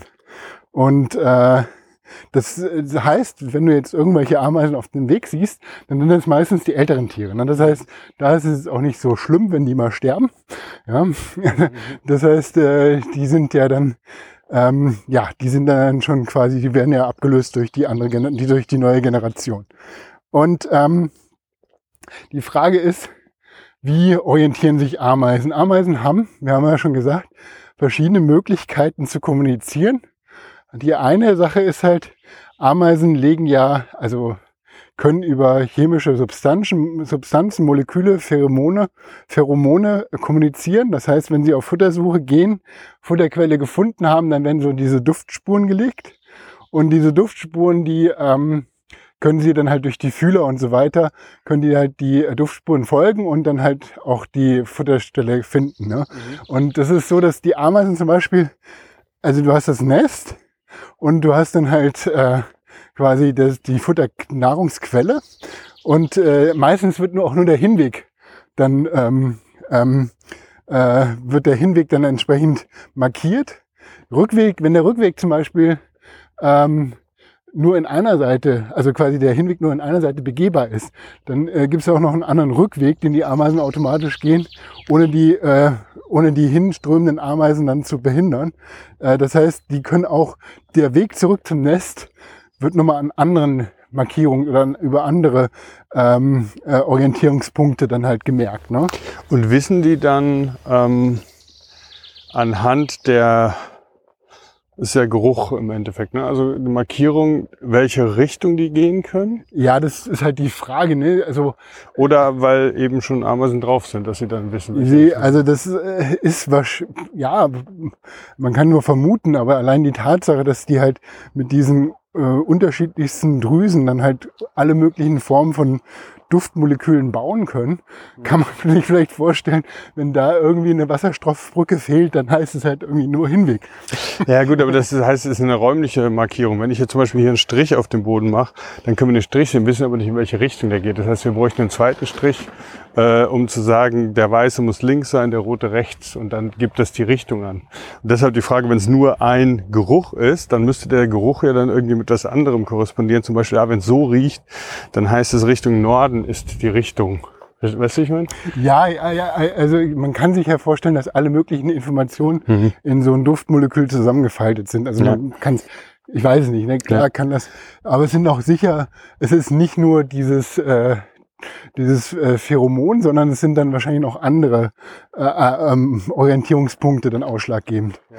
Und ähm, es gibt, äh, die Ameisen haben auch Augen, die sogenannten Facettenaugen, wie es beim, bei den Insekten üblich ist, die jetzt aber nicht so wie das menschliche Auge dann halt über Linsen verfügt, sondern es sind quasi so ähm, mehr oder weniger Röhren, wo am Ende dann halt die äh, Substanz, die dann halt das Licht wahrnehmen kann, dann äh, ähm, äh, gelagert ist. Und äh, die können jetzt nicht so besonders scharf stellen. Also es ist jetzt eher so und teilweise auch nicht farblich sehen. Ne? Äh, aber was die halt auch die Fähigkeit haben, ist erstmal die Sonne darüber zu lokalisieren, weil die haben die Möglichkeit, polarisiertes Licht zu sehen. Mhm. Und, über, und das heißt, sie können halt quasi auch den Sonnenstand bei bewölktem Himmel sehen. Ne? Das, und ähm, das ist natürlich eine große, also die haben, gab auch so Experimentaufbauten, wo dann halt polarisiertes Licht dann quasi von einer künstlichen Quelle dann gelaufen ist und äh, die Ameisen haben sich danach dann komplett umorientiert. Also das, äh, so. und es gibt, es gab noch eine neue Forschung, äh, das auch teilweise, man weiß aber nicht durch welches Organ das Ameisen und ob das jetzt alle Ameisen können. Wir sprechen ja immer nur Summe von Ameisen, aber das ist wahrscheinlich auf die einzelnen Arten runtergebrochen. Auch noch ein Bruchteil von dem, was dann halt die Arten können, ähm, dass halt äh, dass auch Magnetismus wahrgenommen werden kann. Mhm. Und das können ja viele Tiere, ja, Magnetfeld, also eine absolut faszinierende Form von ja, äh, Erdmagnetismus wahrnehmen. Das heißt, äh, auch darüber können die sich orientieren. Mhm. Und es gibt noch, ich habe den Namen vergessen von dieser Form, es gibt ein, ähm, es gibt ein, ein, ein, ein, ein visuelles Gedächtnis. Und zwar, wenn jetzt die Ameise aus dem Nest äh, zur Futtersuche geht und dann merkt die sich den Ablauf von den Bildern, die es sieht, also bestimmte Merkmale mhm. und hat dann die Fähigkeit, diese Bilder quasi rückwärts rum wieder abzuspielen und hat dann so quasi ein äh, visuelles Folgengedächtnis mhm. und kann halt so die einzelnen Wegpunkte dann halt ähm, wiederfinden, ne? indem es halt diese Bildfolge rückwärts rum abspielt, wenn es dann halt in die andere Richtung geht. Also das ist echt absolut faszinierend, ja. Ich habe jetzt noch eine ganz kurze Anmerkung zu diesem Magnetfeldthema. Mhm. Ähm, kleiner Sprung zurück und zwar ähm, habe ich zum Thema Quantenmechanik, Entangled Particles äh, und ähm, Magnetfeld diesen Bericht gesehen. Da geht es um den Red Robin, glaube ich. Also es ist ein Rotkehlchen. Rotkehlchen, genau. Und das kann auch das Magnetfeld sehen und man hat festgestellt, herausgefunden, beobachtet, geschlussfolgert, dass äh, die Rezeption des Magnetfelds, was relativ schwach ist, wenn man es jetzt hier so im Körper verorten möchte, nicht so wie Wärme oder so, dass das nicht einfach so geht, dass man wie mit zwei Augen das sehen kann, dann sieht man das, sondern Red Robin macht das so, das sind zwei Entangled Particles. Eins davon verlässt den Körper und dadurch entsteht dann so eine Art um die Ecke gucken Möglichkeit. Also die, die Augen wandern quasi weiter auseinander und dadurch ist die räumliche Wahrnehmung eine andere und das Magnetfeld kann dann wirklich räumlich wahrgenommen werden über diesen äh, Quanteneffekt von Entangled Particles, dass die beiden zusammen äh, einfach die Distanz erhöhen, die als, also die dann erlaubt eben auch, ich weiß gar nicht mehr sagen, die Auflösung wird größer. Ja. Und jetzt war mein Gedanke bei Ameisen, so ein, so ein Science-Fiction-Gedanke, ob die ihre Entangled Particles einfach im Volk rumtragen, wenn die halt wirklich genetisch so gleich sind. Also ob die quasi kollektiv wie eine Art äh, sensorisches Feld, ja, also ob die miteinander immer in Verbindung stehen, weil eine Ameise hat ja noch weniger Augenabstand als ein Rotkehlchen. Wenn ich mir vorstelle, dass diese, ob eventuell dann die komplette Portugal-Italien-Küste ein einziges großes Quanten-entangled Magnetfeld Seeobjekt wäre. Das wäre so ein schönes Science-Fiction-Thema, finde ich. Dadurch, dass die Ameisen eine viel höhere ähm, äh, Gleichheit von den Genen haben, dass dann halt Kommunikation quasi die dann halt auch irgendwo immer genetisch dann abgelegt oder dann halt prozessiert wird, dass die Kommunikation vielleicht dann auch du hast nicht mehr so eine Kommunikationsbarriere, weil du viel mhm. stärker auf diese ganzen internen Mechanismen dann halt quasi auf das, auf das Gegenüber dann halt zugreifen kannst. Aber das ist natürlich totaler Quatsch, weil das ist ja dann halt so eineige Zwillinge, wo es halt genauso laufen könnte, ja. Aber, ja, aber das ist schon nicht uninteressant, weil natürlich diese Idee von Kommunikation in komplexen Gefügen so, Kybernetik zweiter Ordnung, Systemtheorie, äh, Luhmann, da geht es ja schon auch darum, dass die Geschwindigkeit der Kommunikation äh, je höher die ist, desto effektiver funktioniert das komplette System. Ja? Und das heißt, Systeme werden in gewisser Weise eingeschliffen, immer schneller zu reden. Und da hast du natürlich dann hier in der Situation mit den Ameisen diese Möglichkeit, wenn das über wirklich genetisch bedingte Moleküle geht, dass die Kommunikation von Freund-Feind geht da scheinbar wirklich äh, Blink of a Second. Ja? Sie müssen im Prinzip einmal mit dem äh, Fühler drüber streichen, dann wissen die das schon genau. Ja? ja? Wenn man das jetzt wiederum natürlich in dann komplexere Lebensformen wie die Menschen überträgt, da kann man jetzt sagen, ähm, dass sowas wie regionale Akzente, Sprache, natürlichen Kommunikation äh, notwendig ist für Kommunikation in bestimmten Rahmen. Und je mehr man die gleiche Sprache spricht, ähm, je mehr man den gleichen Akzent vielleicht sogar spricht, je mehr man dann auch die gleichen kulturellen Artefakte nennen kann, ja, aus dem Dorf, aus dem man kommt, desto schneller ist da irgendwie Vertrauen und Kommunikation da. Ne? Ja, denk, das, ist, das ist vielleicht ein ganz gutes Übertragung, aber ich meine das noch ein bisschen radikaler, so ein bisschen wie du jetzt halt irgendwie so die, die ganze Kolonie der, der äh, argentinischen Ameisen als einen großen Rezeptor für die mhm. Triangled Light, für das Quanten äh, Fluktuation ist. Ja, das wäre dann halt irgendwie so die Frage, ähm, wenn Kommunikation also jetzt äh, so direkt ist, dass es halt nicht an der Epidermis des in einzelnen Tieres aufhört, sondern das ist dann halt quasi so ein, so ein, ein Mechanismus, also dass dann halt diese Kommunikation über die Moleküle, über diese Duftstoffe dann halt noch viel direkter ist. Das ist halt eine Wahrnehmung quasi in dem Moment, wenn die sich treffen, als ob das jetzt ein Organismus wäre. Verstehst du? Also das ist halt dann auch, dass die, dass die, das Individualtier sich auflöst, weil das halt so eine direkte Kommunikation hat. Aber das ist ja völlig mhm. jetzt aus der hohlen Hand. Also ja, aber auch wieder eine, Gedanke. Eine eigentlich Podcast-Referenz. Inzwischen haben wir schon Fundus. Das geht zurück in die Tom Cruise-Folge und The Edge of Tomorrow, wo halt diese Omega und wie auch Alpha und wie auch immer genau, die Tierchen heißen. Ja, ach, die sind ja. dann quasi auch ein großes, wir nehmen sie als einzelne wahr, aber der sagte dann irgendwie im Film so, du musst dir das vorstellen wie die Klauen, ja, wie ja. die Klauen von einem großen Tier. Das sind ja, also das Rhizom, ne? das Rhizom, was dann halt quasi die äh, von den Pilzkörpern jetzt äh, quasi alle Informationen hat. Und du siehst dann halt die einzelnen Pilze an der Oberfläche, aber eigentlich ist die, äh, die Kommunikation läuft dann halt zusammen in einer großen, also solche Theorien kann man sich spinnen. Ne? Und ich glaube auch sicher, dass dann halt so ein Ameisenkörper, jetzt im Sinne von Körper, äh, Start, Ameise, Körper, dass da auch diese Kommunikationswege sehr ähm, nochmal eine andere Dimension haben. Ja?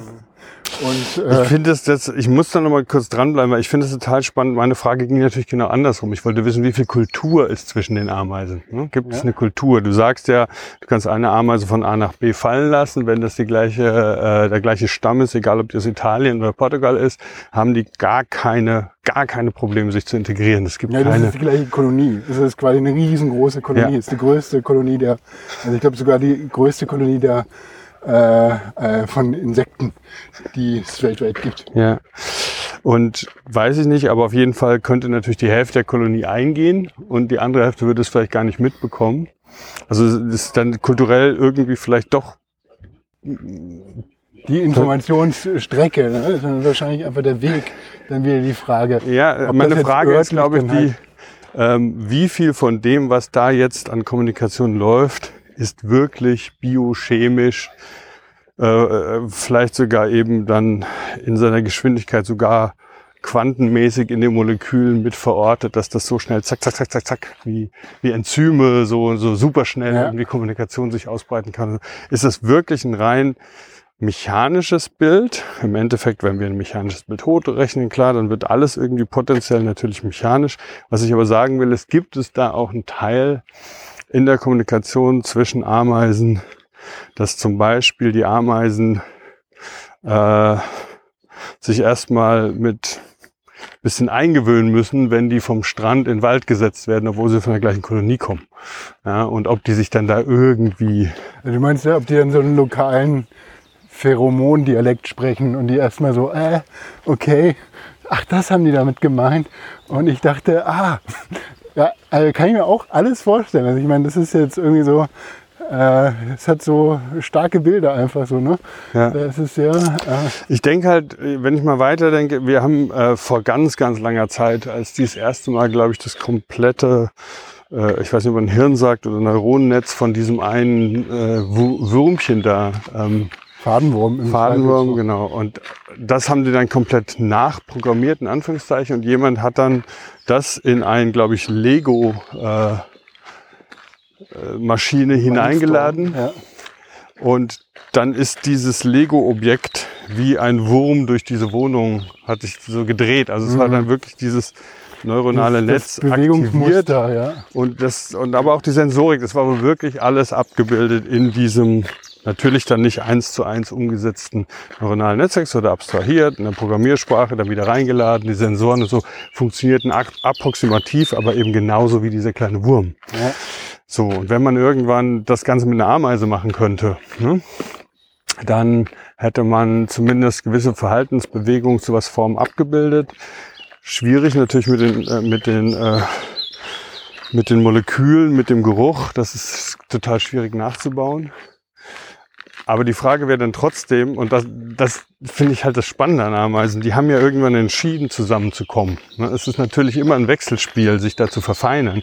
Aber wenn ich jetzt diese ganzen Lego-Dinger bauen würde und würde die dann einfach absetzen, tausend Stück davon, würden die dann anfangen, miteinander zu funktionieren wie eine Maschine, wie eine große Maschine mit vielen kleinen Teilen.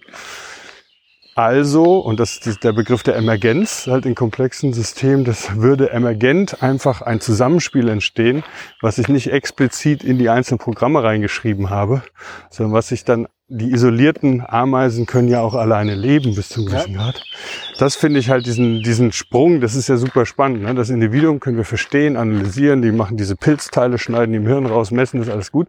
Wenn ich jetzt die nachbaue und wenn ich Zehntausende davon nachbaue, die zusammenwerfe, finden die dann dieses abstrakte äh, kulturelle Miteinander automatisch hm. oder muss das dabei sein von Anfang ja, an? Super Frage. Ich würde die nochmal anders beantworten. Gleich, wenn wir dann nochmal zu der Ameisenalgorithmus kommen. Mhm. Weil das ist genau der Ansatz, wie du ihn beschreibst äh, wie äh, quasi bestimmte Problemlösungen funktionieren. Die relativ dann runtergebrochen, dann wieder diese ganze kulturelle äh, Form, ja, die man, die man sich jetzt auch da vorstellen kann, dann vielleicht so ein bisschen auflöst. Ich wollte noch eine Sache ein, und das ist halt auch, glaube ich, ein ganz gutes Brückenthema zu dieser Ameisenalgorithmus, nämlich es gibt, ähm, es gibt, Ameisen haben sich ja in alle möglichen ähm, Lebensumgebungen anpassen können unter anderem ja äh, in der krassesten Gegend, nämlich in, in der Wüste, wo dann äh, Temperaturen von 40 bis 50 Grad herrschen, also wo, ähm, äh, wo auch ganz wenig Tiere überleben können. Und die äh, Wüstenameise hat auch äh, eben ein kleines Zeitfenster, wo sie dann halt das für Futtersuchen ähm, nutzen kann. Und dementsprechend hoch muss quasi die, ähm, die Fähigkeit von den Tieren sein, ins Nest zurückzukommen. Weil jede Minute bis Sekunde, die das, die Ameise eben draußen ist, äh, kämpft sie halt ums Überleben. Die Frage ist halt, wie kommt es zum Nest zurück? Wir hatten ja auch schon bestimmte Methoden. Sonnenstand ist eine, Magnetismus die andere. Ähm, Pheromone können die in der Wüste nicht benutzen zur Kommunikation so gut, weil die sich mit der Hitze ganz schnell verflüchtigen. Und äh, was diese Ameise halt quasi kann, und das ist halt auch wieder so unglaubliche Faszination, ist so ein bisschen wie die, äh, die Frage, wie schafft es, äh, schaffen es Bienen, diese Sprache entwickelt zu haben. Ne? Also Bienen haben ja auch eine richtig komplexe Sprache durch Schwänzeln entwickelt, wo die sich dann über die, ähm, über die Futterquelle austauschen und die Entfernung dazu und den Weg dahin.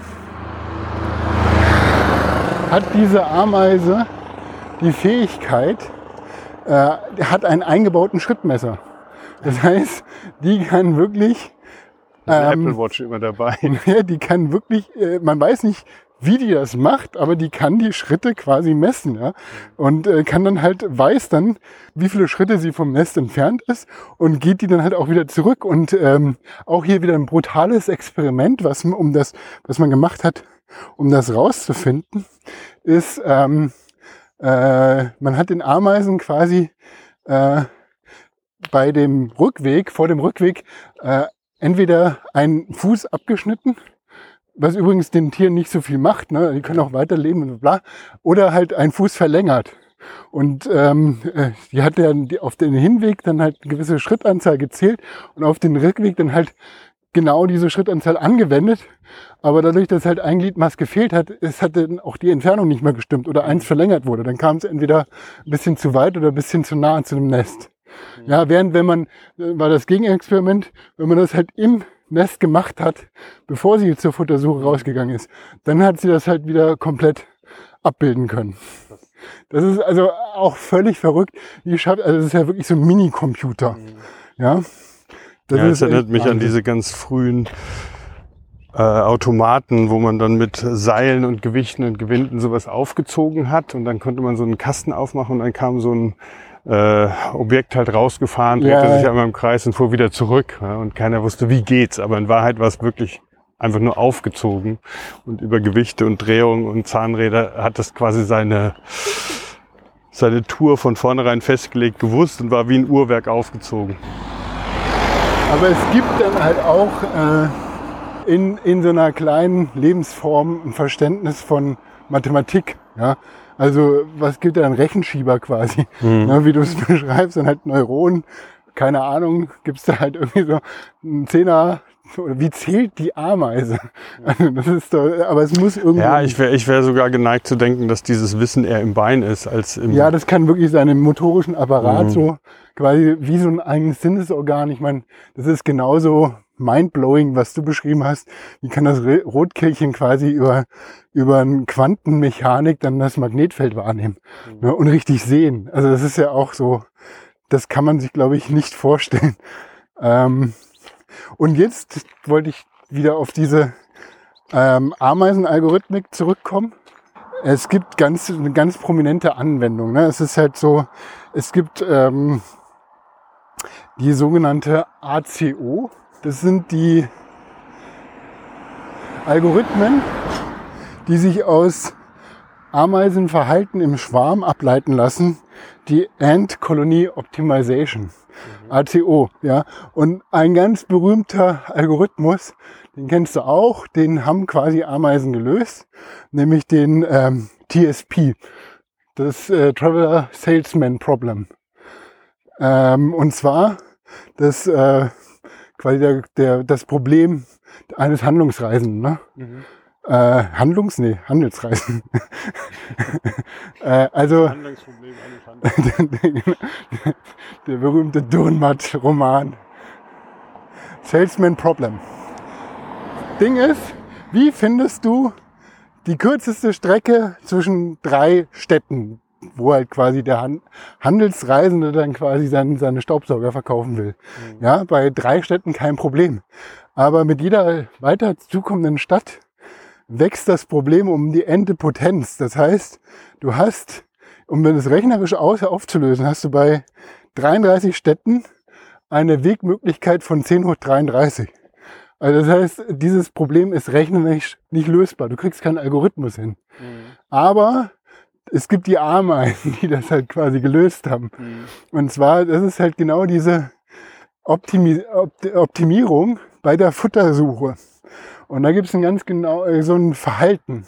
Wenn du die Ameisen jetzt als Agenten siehst, ne, also man spricht dann in der Schwarmintelligenz äh, von den einzelnen Teilen quasi eines Schwarms Agenten, ja, und die Agenten haben bestimmte Eigenschaften und die Eigenschaft bei diesen, bei dieser Futtersuche und Optimierung ist natürlich einmal die Pheromone zu legen, ja, mhm. und dann das andere Mal diese Straßen abzulaufen. Ja, und äh, es gibt so bestimmte Bewegungsmuster, die dann von den einzelnen Agenten variiert werden. Und ähm, das Prinzip ist, dass diejenige Ameise, die dann früher ins Nest zurückkommt, dass deren Duftspur intensiver ist als die, die länger braucht. Okay. Und das ist ein völlig einfach mechanischer Mechanismus, der sich wirklich in so ein Mindstorm-Set dann implementieren lässt. Ja, so übertragen gesprochen. Ähm, das Gegenteil von Menschen. Ne? Bei Menschen ist so, wer länger wandert, stinkt mehr, wenn du ankommst in der Hütte. Und bei denen ist es so, als ob die ihren Geruch mitnehmen und wenn die früher zurück sind, dann ist noch mehr Geruch da. Ja, so. oder, äh, oder so rum, dass es halt sich nicht so verflüchtigt, ne? dass es mehr auf dem Weg liegt. Also stinkt ja. mehr der Weg. Und das heißt, damit kriegst du halt diese Optimierung, das Optimierungsproblem dann halt in so einer Brute Force Methode ziemlich einfach gelöst. Mhm. Also das heißt, äh, es ist genauso, hatten wir uns ja auch schon mal darüber unterhalten, wie so dieser Blob, dieser Schwamm, der dann halt auch, wenn du halt bestimmte Futterquellen dann halt äh, mhm. in Abstand gelegt hast, dann auf einmal sah das dann aus wie das U-Bahn-Netz von Tokio, ja? ja. Und bei den Ameisen ist es genauso, dass die relativ einfach, äh, relativ schnell den kürzesten Weg von verschiedenen Futterquellen suchen. Ja. Und das ist dann halt in ähm, verschiedenen äh, Anwendungsfällen dann quasi auch so angewendet worden. Also dieses TSP. Ne? Es wird halt nicht rechnerisch gelöst, es wird durch so eine Optimierungs äh, äh, äh, äh Iteration gelöst. Ne? Du mhm. lässt dann halt immer so ein bisschen anders den Weg laufen mhm. und kriegst dann relativ schnell den optimalen Weg. Und damit ist das effektiver. Und das ist, äh, ja, in, im Network Routing wird es angewandt, im, halt quasi in der Logistik, ne? Dann mhm. findet halt dieser Ameisenalgorithmus da die Anwendung. Ähm, also so generell lässt sich für, für so äh, Schwarmintelligenz oder äh, so eine äh, soziale Insektenkolonie sagen. Also was, was mal zeichnen die aus? Äh, es ist flexibel, ja.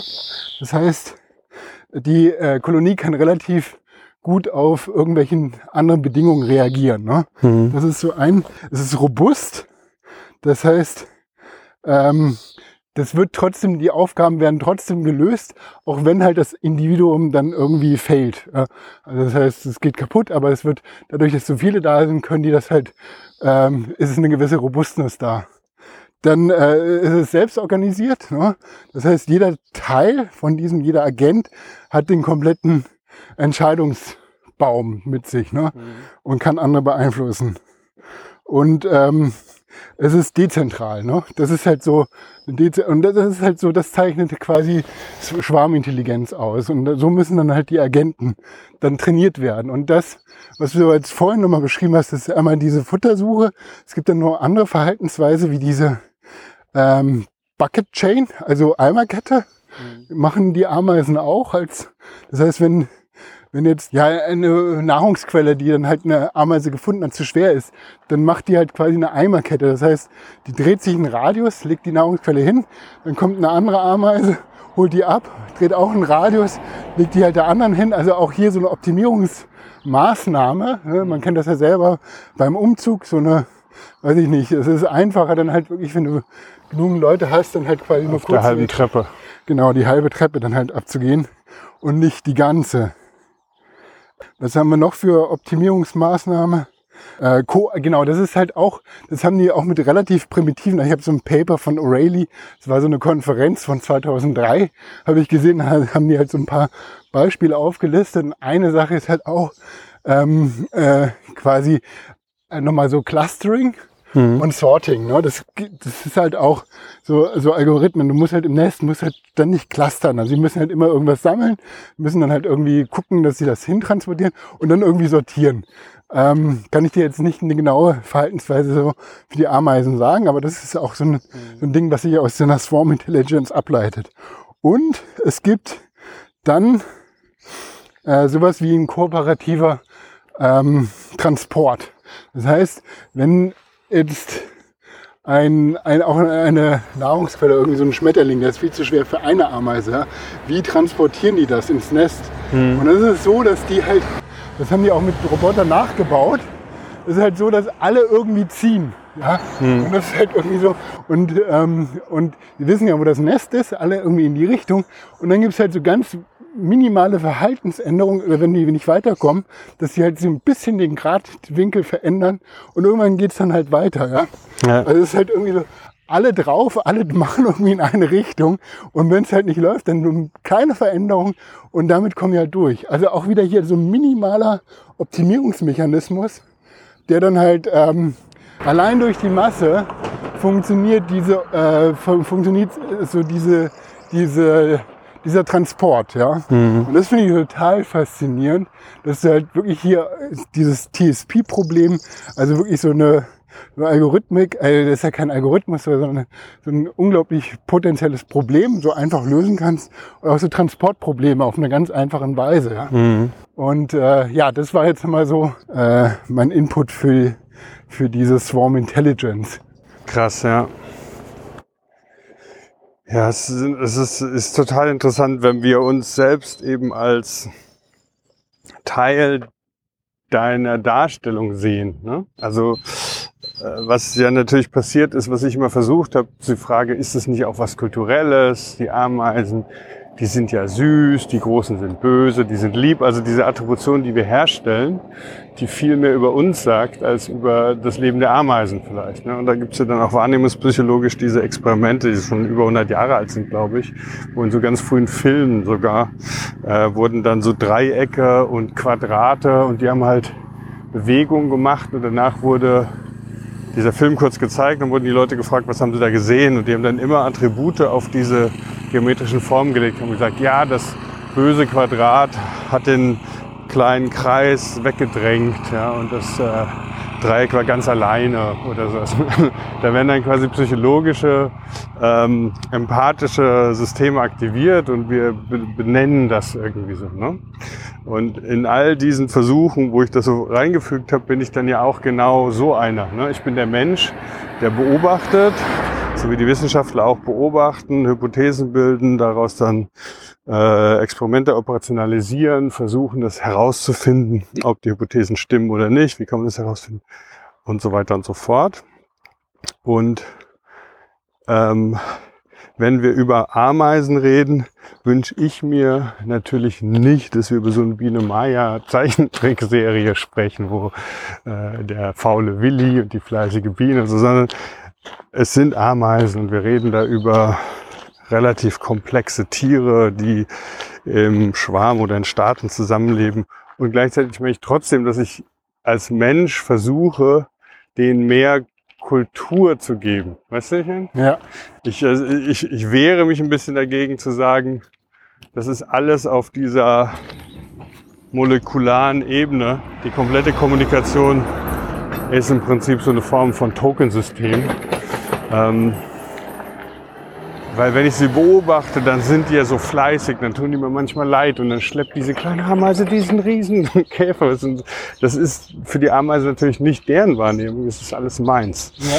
Und obwohl ich mich natürlich anstrenge, immer objektiv zu bleiben, geht es ja gar nicht. Ja? Ja. Es, geht, es geht physiologisch natürlich sowieso nicht. Ich kann ja nur quasi sehen, was ich sehen kann mit meinen Augen. Äh, ich kann nichts darüber hinaus sehen, aber auch eben aufgrund meines äh, meines Seins äh, erzählst du von den Ameisen und ich versuche Dinge hineinzulesen, die sich Ja. vielleicht weder messen lassen noch wahr sein müssen. So, hier ist auch ein Beispiel. Guck mal, da steht dieses Pferd. Und ich denke, das arme Pferd, dem ist gerade heiß.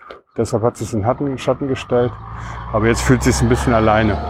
so, ne? Also völlig fiktiver Gedanke. So. Und das habe ich gerade gemerkt bei deinen Ausführungen, dass es immer wieder bei mir reingekickt ist. Ne? Dass ich halt diese Ameise, äh, was waren so die Attribute, die ich den kleinen Tieren gebe? Die sind natürlich fleißig, aber die sind auch völlig unterschätzt, völlig zu Recht äh, sind die äh, so dominant. Äh, ja, die haben, ja, da müsste mal jemand irgendwie noch ein Buch drüber schreiben, dass die diese Riesenkolonien haben. Also passiert auch was, wenn wir als Beobachter uns mit sowas auseinandersetzen. Und vielleicht sind die wirklich viel näher an so einer Mechanik dran, als das in meiner in meiner Wahrnehmung sein darf. Ja, ich wünsche mir, dass die Kultur haben. Der Natur ist es völlig egal, ja. Es ist völlig, es geht halt weiter, ja. Auch wenn hier ein riesen Artensterben äh, passiert, ja. Das ist, das, die Natur, ja, was heißt erholen? Die macht weiter. Es gibt keine Erholung. Es sind ja alles nur wertende Begriffe. Ne? Ja. Es ist ja alles nur, ich meine, was man sagen kann durch das Artensterben, ne? was dann evolutionär, was mir auch nochmal bewusst geworden ist, evolutionär bedeutet dieser, es gibt keine Reversibilität. Reversibilität.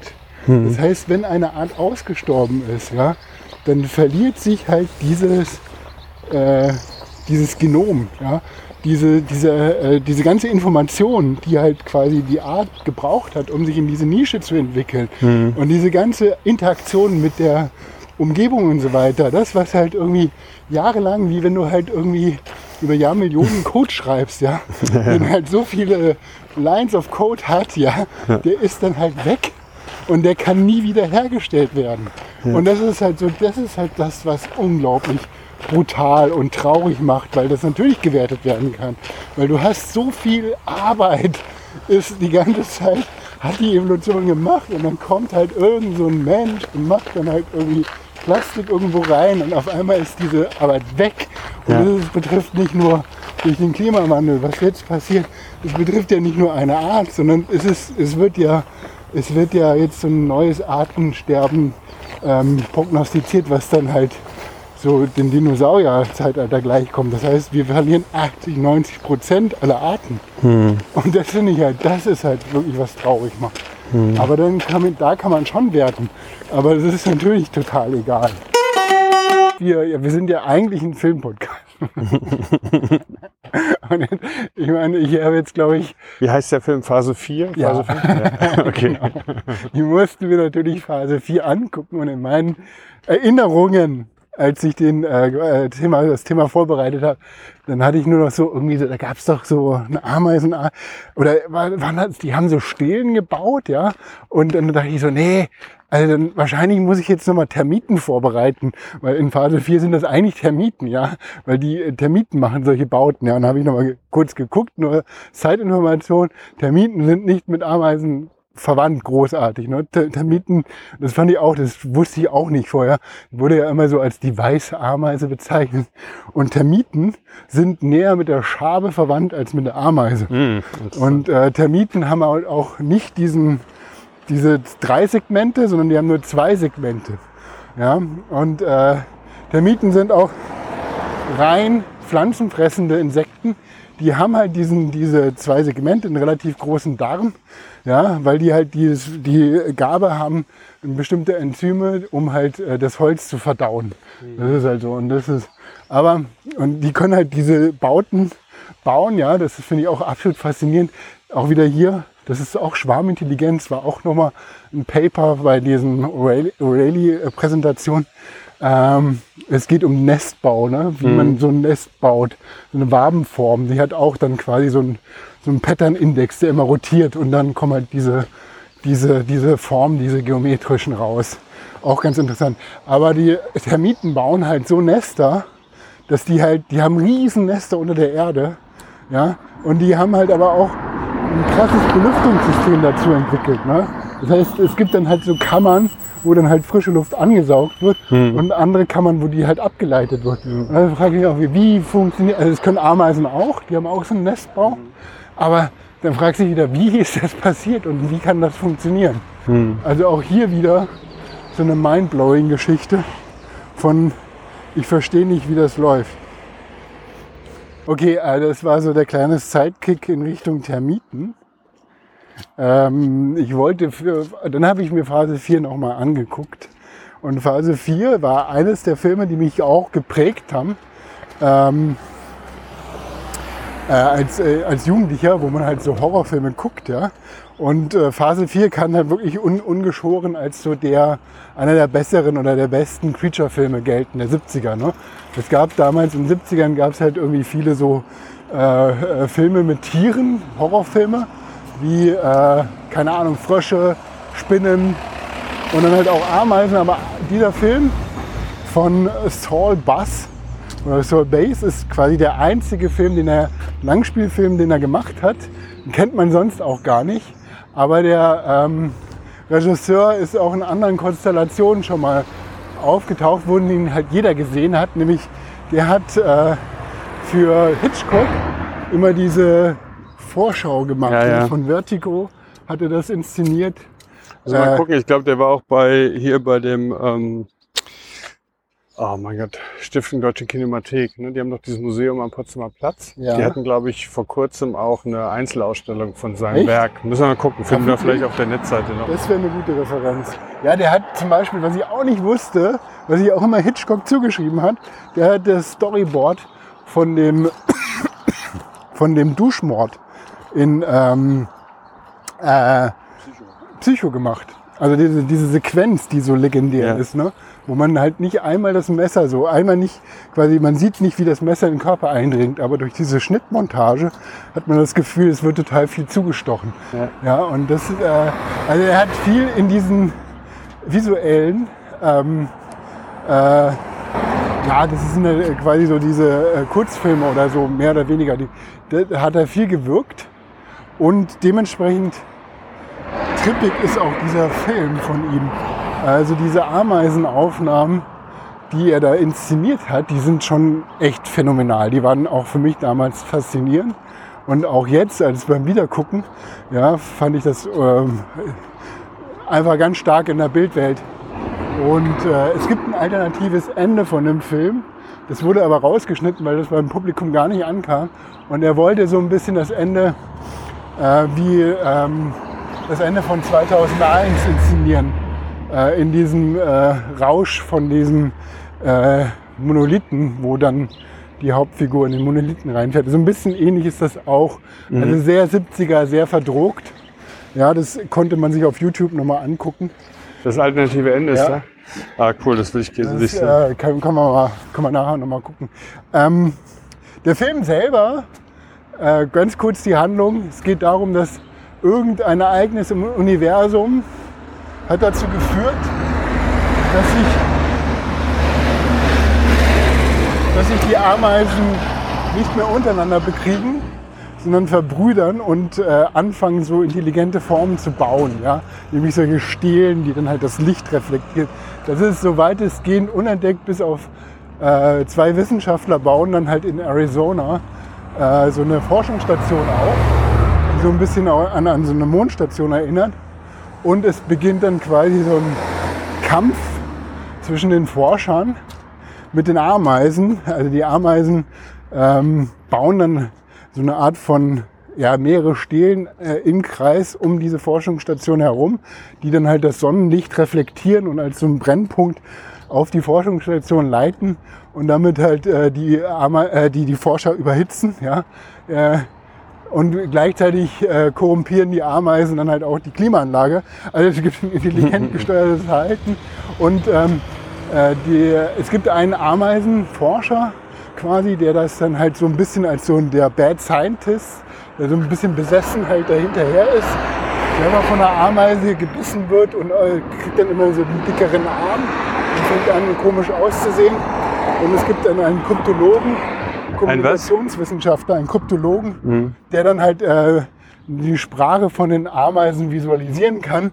Und dann äh, versteht er auch, okay, die wollen ein Opfer haben. Ähm, und äh, die hat noch eine Farmers Tochter ein, gerettet, äh, die denkt, sie sei das quasi das geforderte Opfer von Ameisen, begibt sich raus und am Ende wird dann festgestellt, der eine Bad Scientist wird dann halt von den Ameisen in so eine Grube ge äh, geführt und dann halt ist halt irgendwie Millionen von Ameisen über ihn herfallen. Und der andere ähm, versucht dann halt die Königin ausfindig zu machen, geht dabei selber in den Bau ein. Und sieht dann halt am Ende die äh, Farmers Tochter, wie die dann halt quasi aus dem Sand so hochkommt, so ein bisschen horrormäßig. Mhm. Aber das Ende ist halt so, dass Phase 4, ja, es wird dann immer Phase, Phase 4 ist quasi, dass die Ameisen die beiden brauchen, um halt die Weltherrschaft zu erlangen. Also das ist dann irgendwie so oh, wow. geiler, irgendwie ein bisschen langweilig, aber irgendwie von der, wie gesagt, von der Umsetzung her total ähm, äh, bildstark. Und da siehst du halt auch so die einzelnen Ameisenarten. Da siehst du eine Ameise mit so einem ganz grünen Hinterleib, andere größere Ameise, die Eier liegen und so weiter. Aber auch hier diese ähm, Inszenierung, wie kommt dann halt die Intelligenz, wie kann das Tier so viel Intelligenz schaffen, dass halt, äh, dass halt so äh, dieser Krieg zwischen Mensch und Ameise dann stattfindet. Krass. Also lustig, weil ich habe jetzt sogar ein Déjà-vu. Ich glaube, ich habe das schon mal gesagt zu diesem, haben wir Phase 4 nicht in irgendeiner Episode schon mal drin. Es gibt diesen einen Satz, der auch das einzige ist, was ich mir wirklich merken konnte von dem Film. Das Ende weiß ich gar nicht mehr. Aber wo sich die Wissenschaftler so treffen, ist einer eingeladen und er erzählt dann irgendwie, dass er äh, aktuell mit ähm, Orcas geforscht hat. So, ne? Und dass, dass er der feste Überzeugung ist, dass Orcas miteinander kommunizieren und er wollte den Code knacken, wie die miteinander reden, wollte mit denen dann auch kommunizieren können. Und dann fragt der andere Wissenschaftler, und habt ihr es geschafft? Und er meinte, äh, ja, aber nur mit den äh, psychotischen. und dann meinte er, aber woher wisst ihr, dass sie psychotisch sind? Na, sie haben es uns gesagt. und den Witz finde ich halt so toll, weil, ja, du weißt schon. Ja, Phase 4. Ja, also Mensch, jetzt, äh, jetzt wo wir quasi auch ähm, ja, nicht ganz am Ende vom Jakob. Doch, wir kommen jetzt eigentlich vom Jakobsweg ab. Wir gehen jetzt nochmal einen anderen Weg Richtung äh, Löme zurück. Da würde ich auch sagen, jetzt ist so meine Episode hier ja. zum Ende gekommen. War ein bisschen ausschweifend. Ich glaube, das war jetzt so auch. Gar nicht. Ich ja, also ich zumindest von der Länge her. Gar nicht. Weißt du, warum ausschweifen von naja, der Länge? Ausschweifen im Sinne von, das ist, glaube ich, ich habe keine längere Episode zuvor aufgenommen. Und ähm, also mein Wunsch ist jetzt, dass du auch immer, immer auf die Ameisen achtest und nicht drauf treten. Wobei du sagtest doch draußen, die sind die Älteren, da ist es nicht so schlimm. Ja, genau, da kannst du nicht. Ja. Und wenn Beiner bricht, das finden die auch nicht so schlimm. ja, na gut, also dann würde ich sagen, machen wir hier Schluss. Ihr könnt äh, nochmal die ganzen Informationen auf unserer Webseite oder in Shownotes abrufen. Nee, warte, bevor wir Schluss machen, möchte ich dir noch eine Sache zeigen. Das hier wollte ich dir noch abschließend zeigen, weil ich ja immer so Querreferenzen gemacht habe. Schon auf vergangene Folgen und hier nochmal eine Querreferenz. Ah. Guck mal, wenn du hier rüber schaust, wir stehen jetzt hier vor so einem kleinen Tümpel und da sieht man sofort auf einen Blick, hier direkt vor uns geht's tief runter dann kommt ein laches, langes, flaches Stück. Das war einfach mal der Boden des kleinen Sees. Und da hinten ist noch eine Pfütze, wo auch jemand angelt. Aber da wird einem dann doch klar, dass man merkt, nee, das ist nicht der eine See, wo irgendwas nicht stimmt oder Wasser verloren geht, abläuft oder sonst was. Ja. Sondern äh, das sind alles diese Seen, die kein wirkliches Zuwasser haben und durch Verdunstung und weniger Zufluss über Regen oder Schnee ähm, einfach gefährdet sind. Krass, ja. Ja. Ja, Flo, vielen Dank. Zum ja. Thema Ameisen und jetzt zum Schluss nochmal den vertrockneten See, Klimaerwärmung auch so ein Thema, also komplexe Systeme bei den Ameisen, Schwarmintelligenz. Die Ameisen sind sehr limitiert in dem, was sie wirklich erreichen wollen. Die sind von dem, was du beschrieben hast, noch so kleine Automaten, die allerdings dann emergent Systeme entwickeln, die sich nicht mehr nur durch die Kleinen alleine erklären lassen. Die kommunizieren miteinander. Die Menschen tun das auch. Die Menschen haben aber noch eine andere Ebene vom Bewusstsein und könnten vielleicht irgendwie anfangen, was dagegen zu tun, dass sie alle Seen austrocknen müssen, dass die Arten sterben, wie du vorhin schon beschrieben hast, dass diese Genomketten die die Evolution im Schweiß ihres Angesichts hergestellt hat, einfach so verschwinden. Du fängst wieder an, da irgendwas rein zu Genau. schweißt das Angesichts der Evolution. Ich versuche mir gerade das Gesicht vorzustellen der Evolution. Und ich komme dabei raus an so einen alten Mann mit langem Bart. genau, der sich die Ärmel hochkrempelt. Okay, wir, wir entlassen euch wieder so mit einem positiven Weltbild. Aber nicht so richtig ein. Passiert uns öfters, oder, Mitch? Das Positive und das Negative oder Na, was? dass wir zum Abschluss dann nochmal total abrutschen in so, in so völlige Dystopien und äh, Fatalismen. Ja, bisschen, bisschen, bisschen ist es, glaube ich, überall so. Ja, naja, Also jetzt, kann, Entschuldigung, kann ich dich nicht mehr hochheben. nee, nee. Ich versuche nur so irgendwie noch beschwingt äh, aus unserer Episode rauszugehen, aber es gelingt mir nicht. Du, ich wirklich. hätte was Gutes. Ja, Wir sind so gut drauf und so gut entwickelt, dass jetzt, wenn ich mir den linken Fuß abhacke, ich trotzdem nach Hause finde.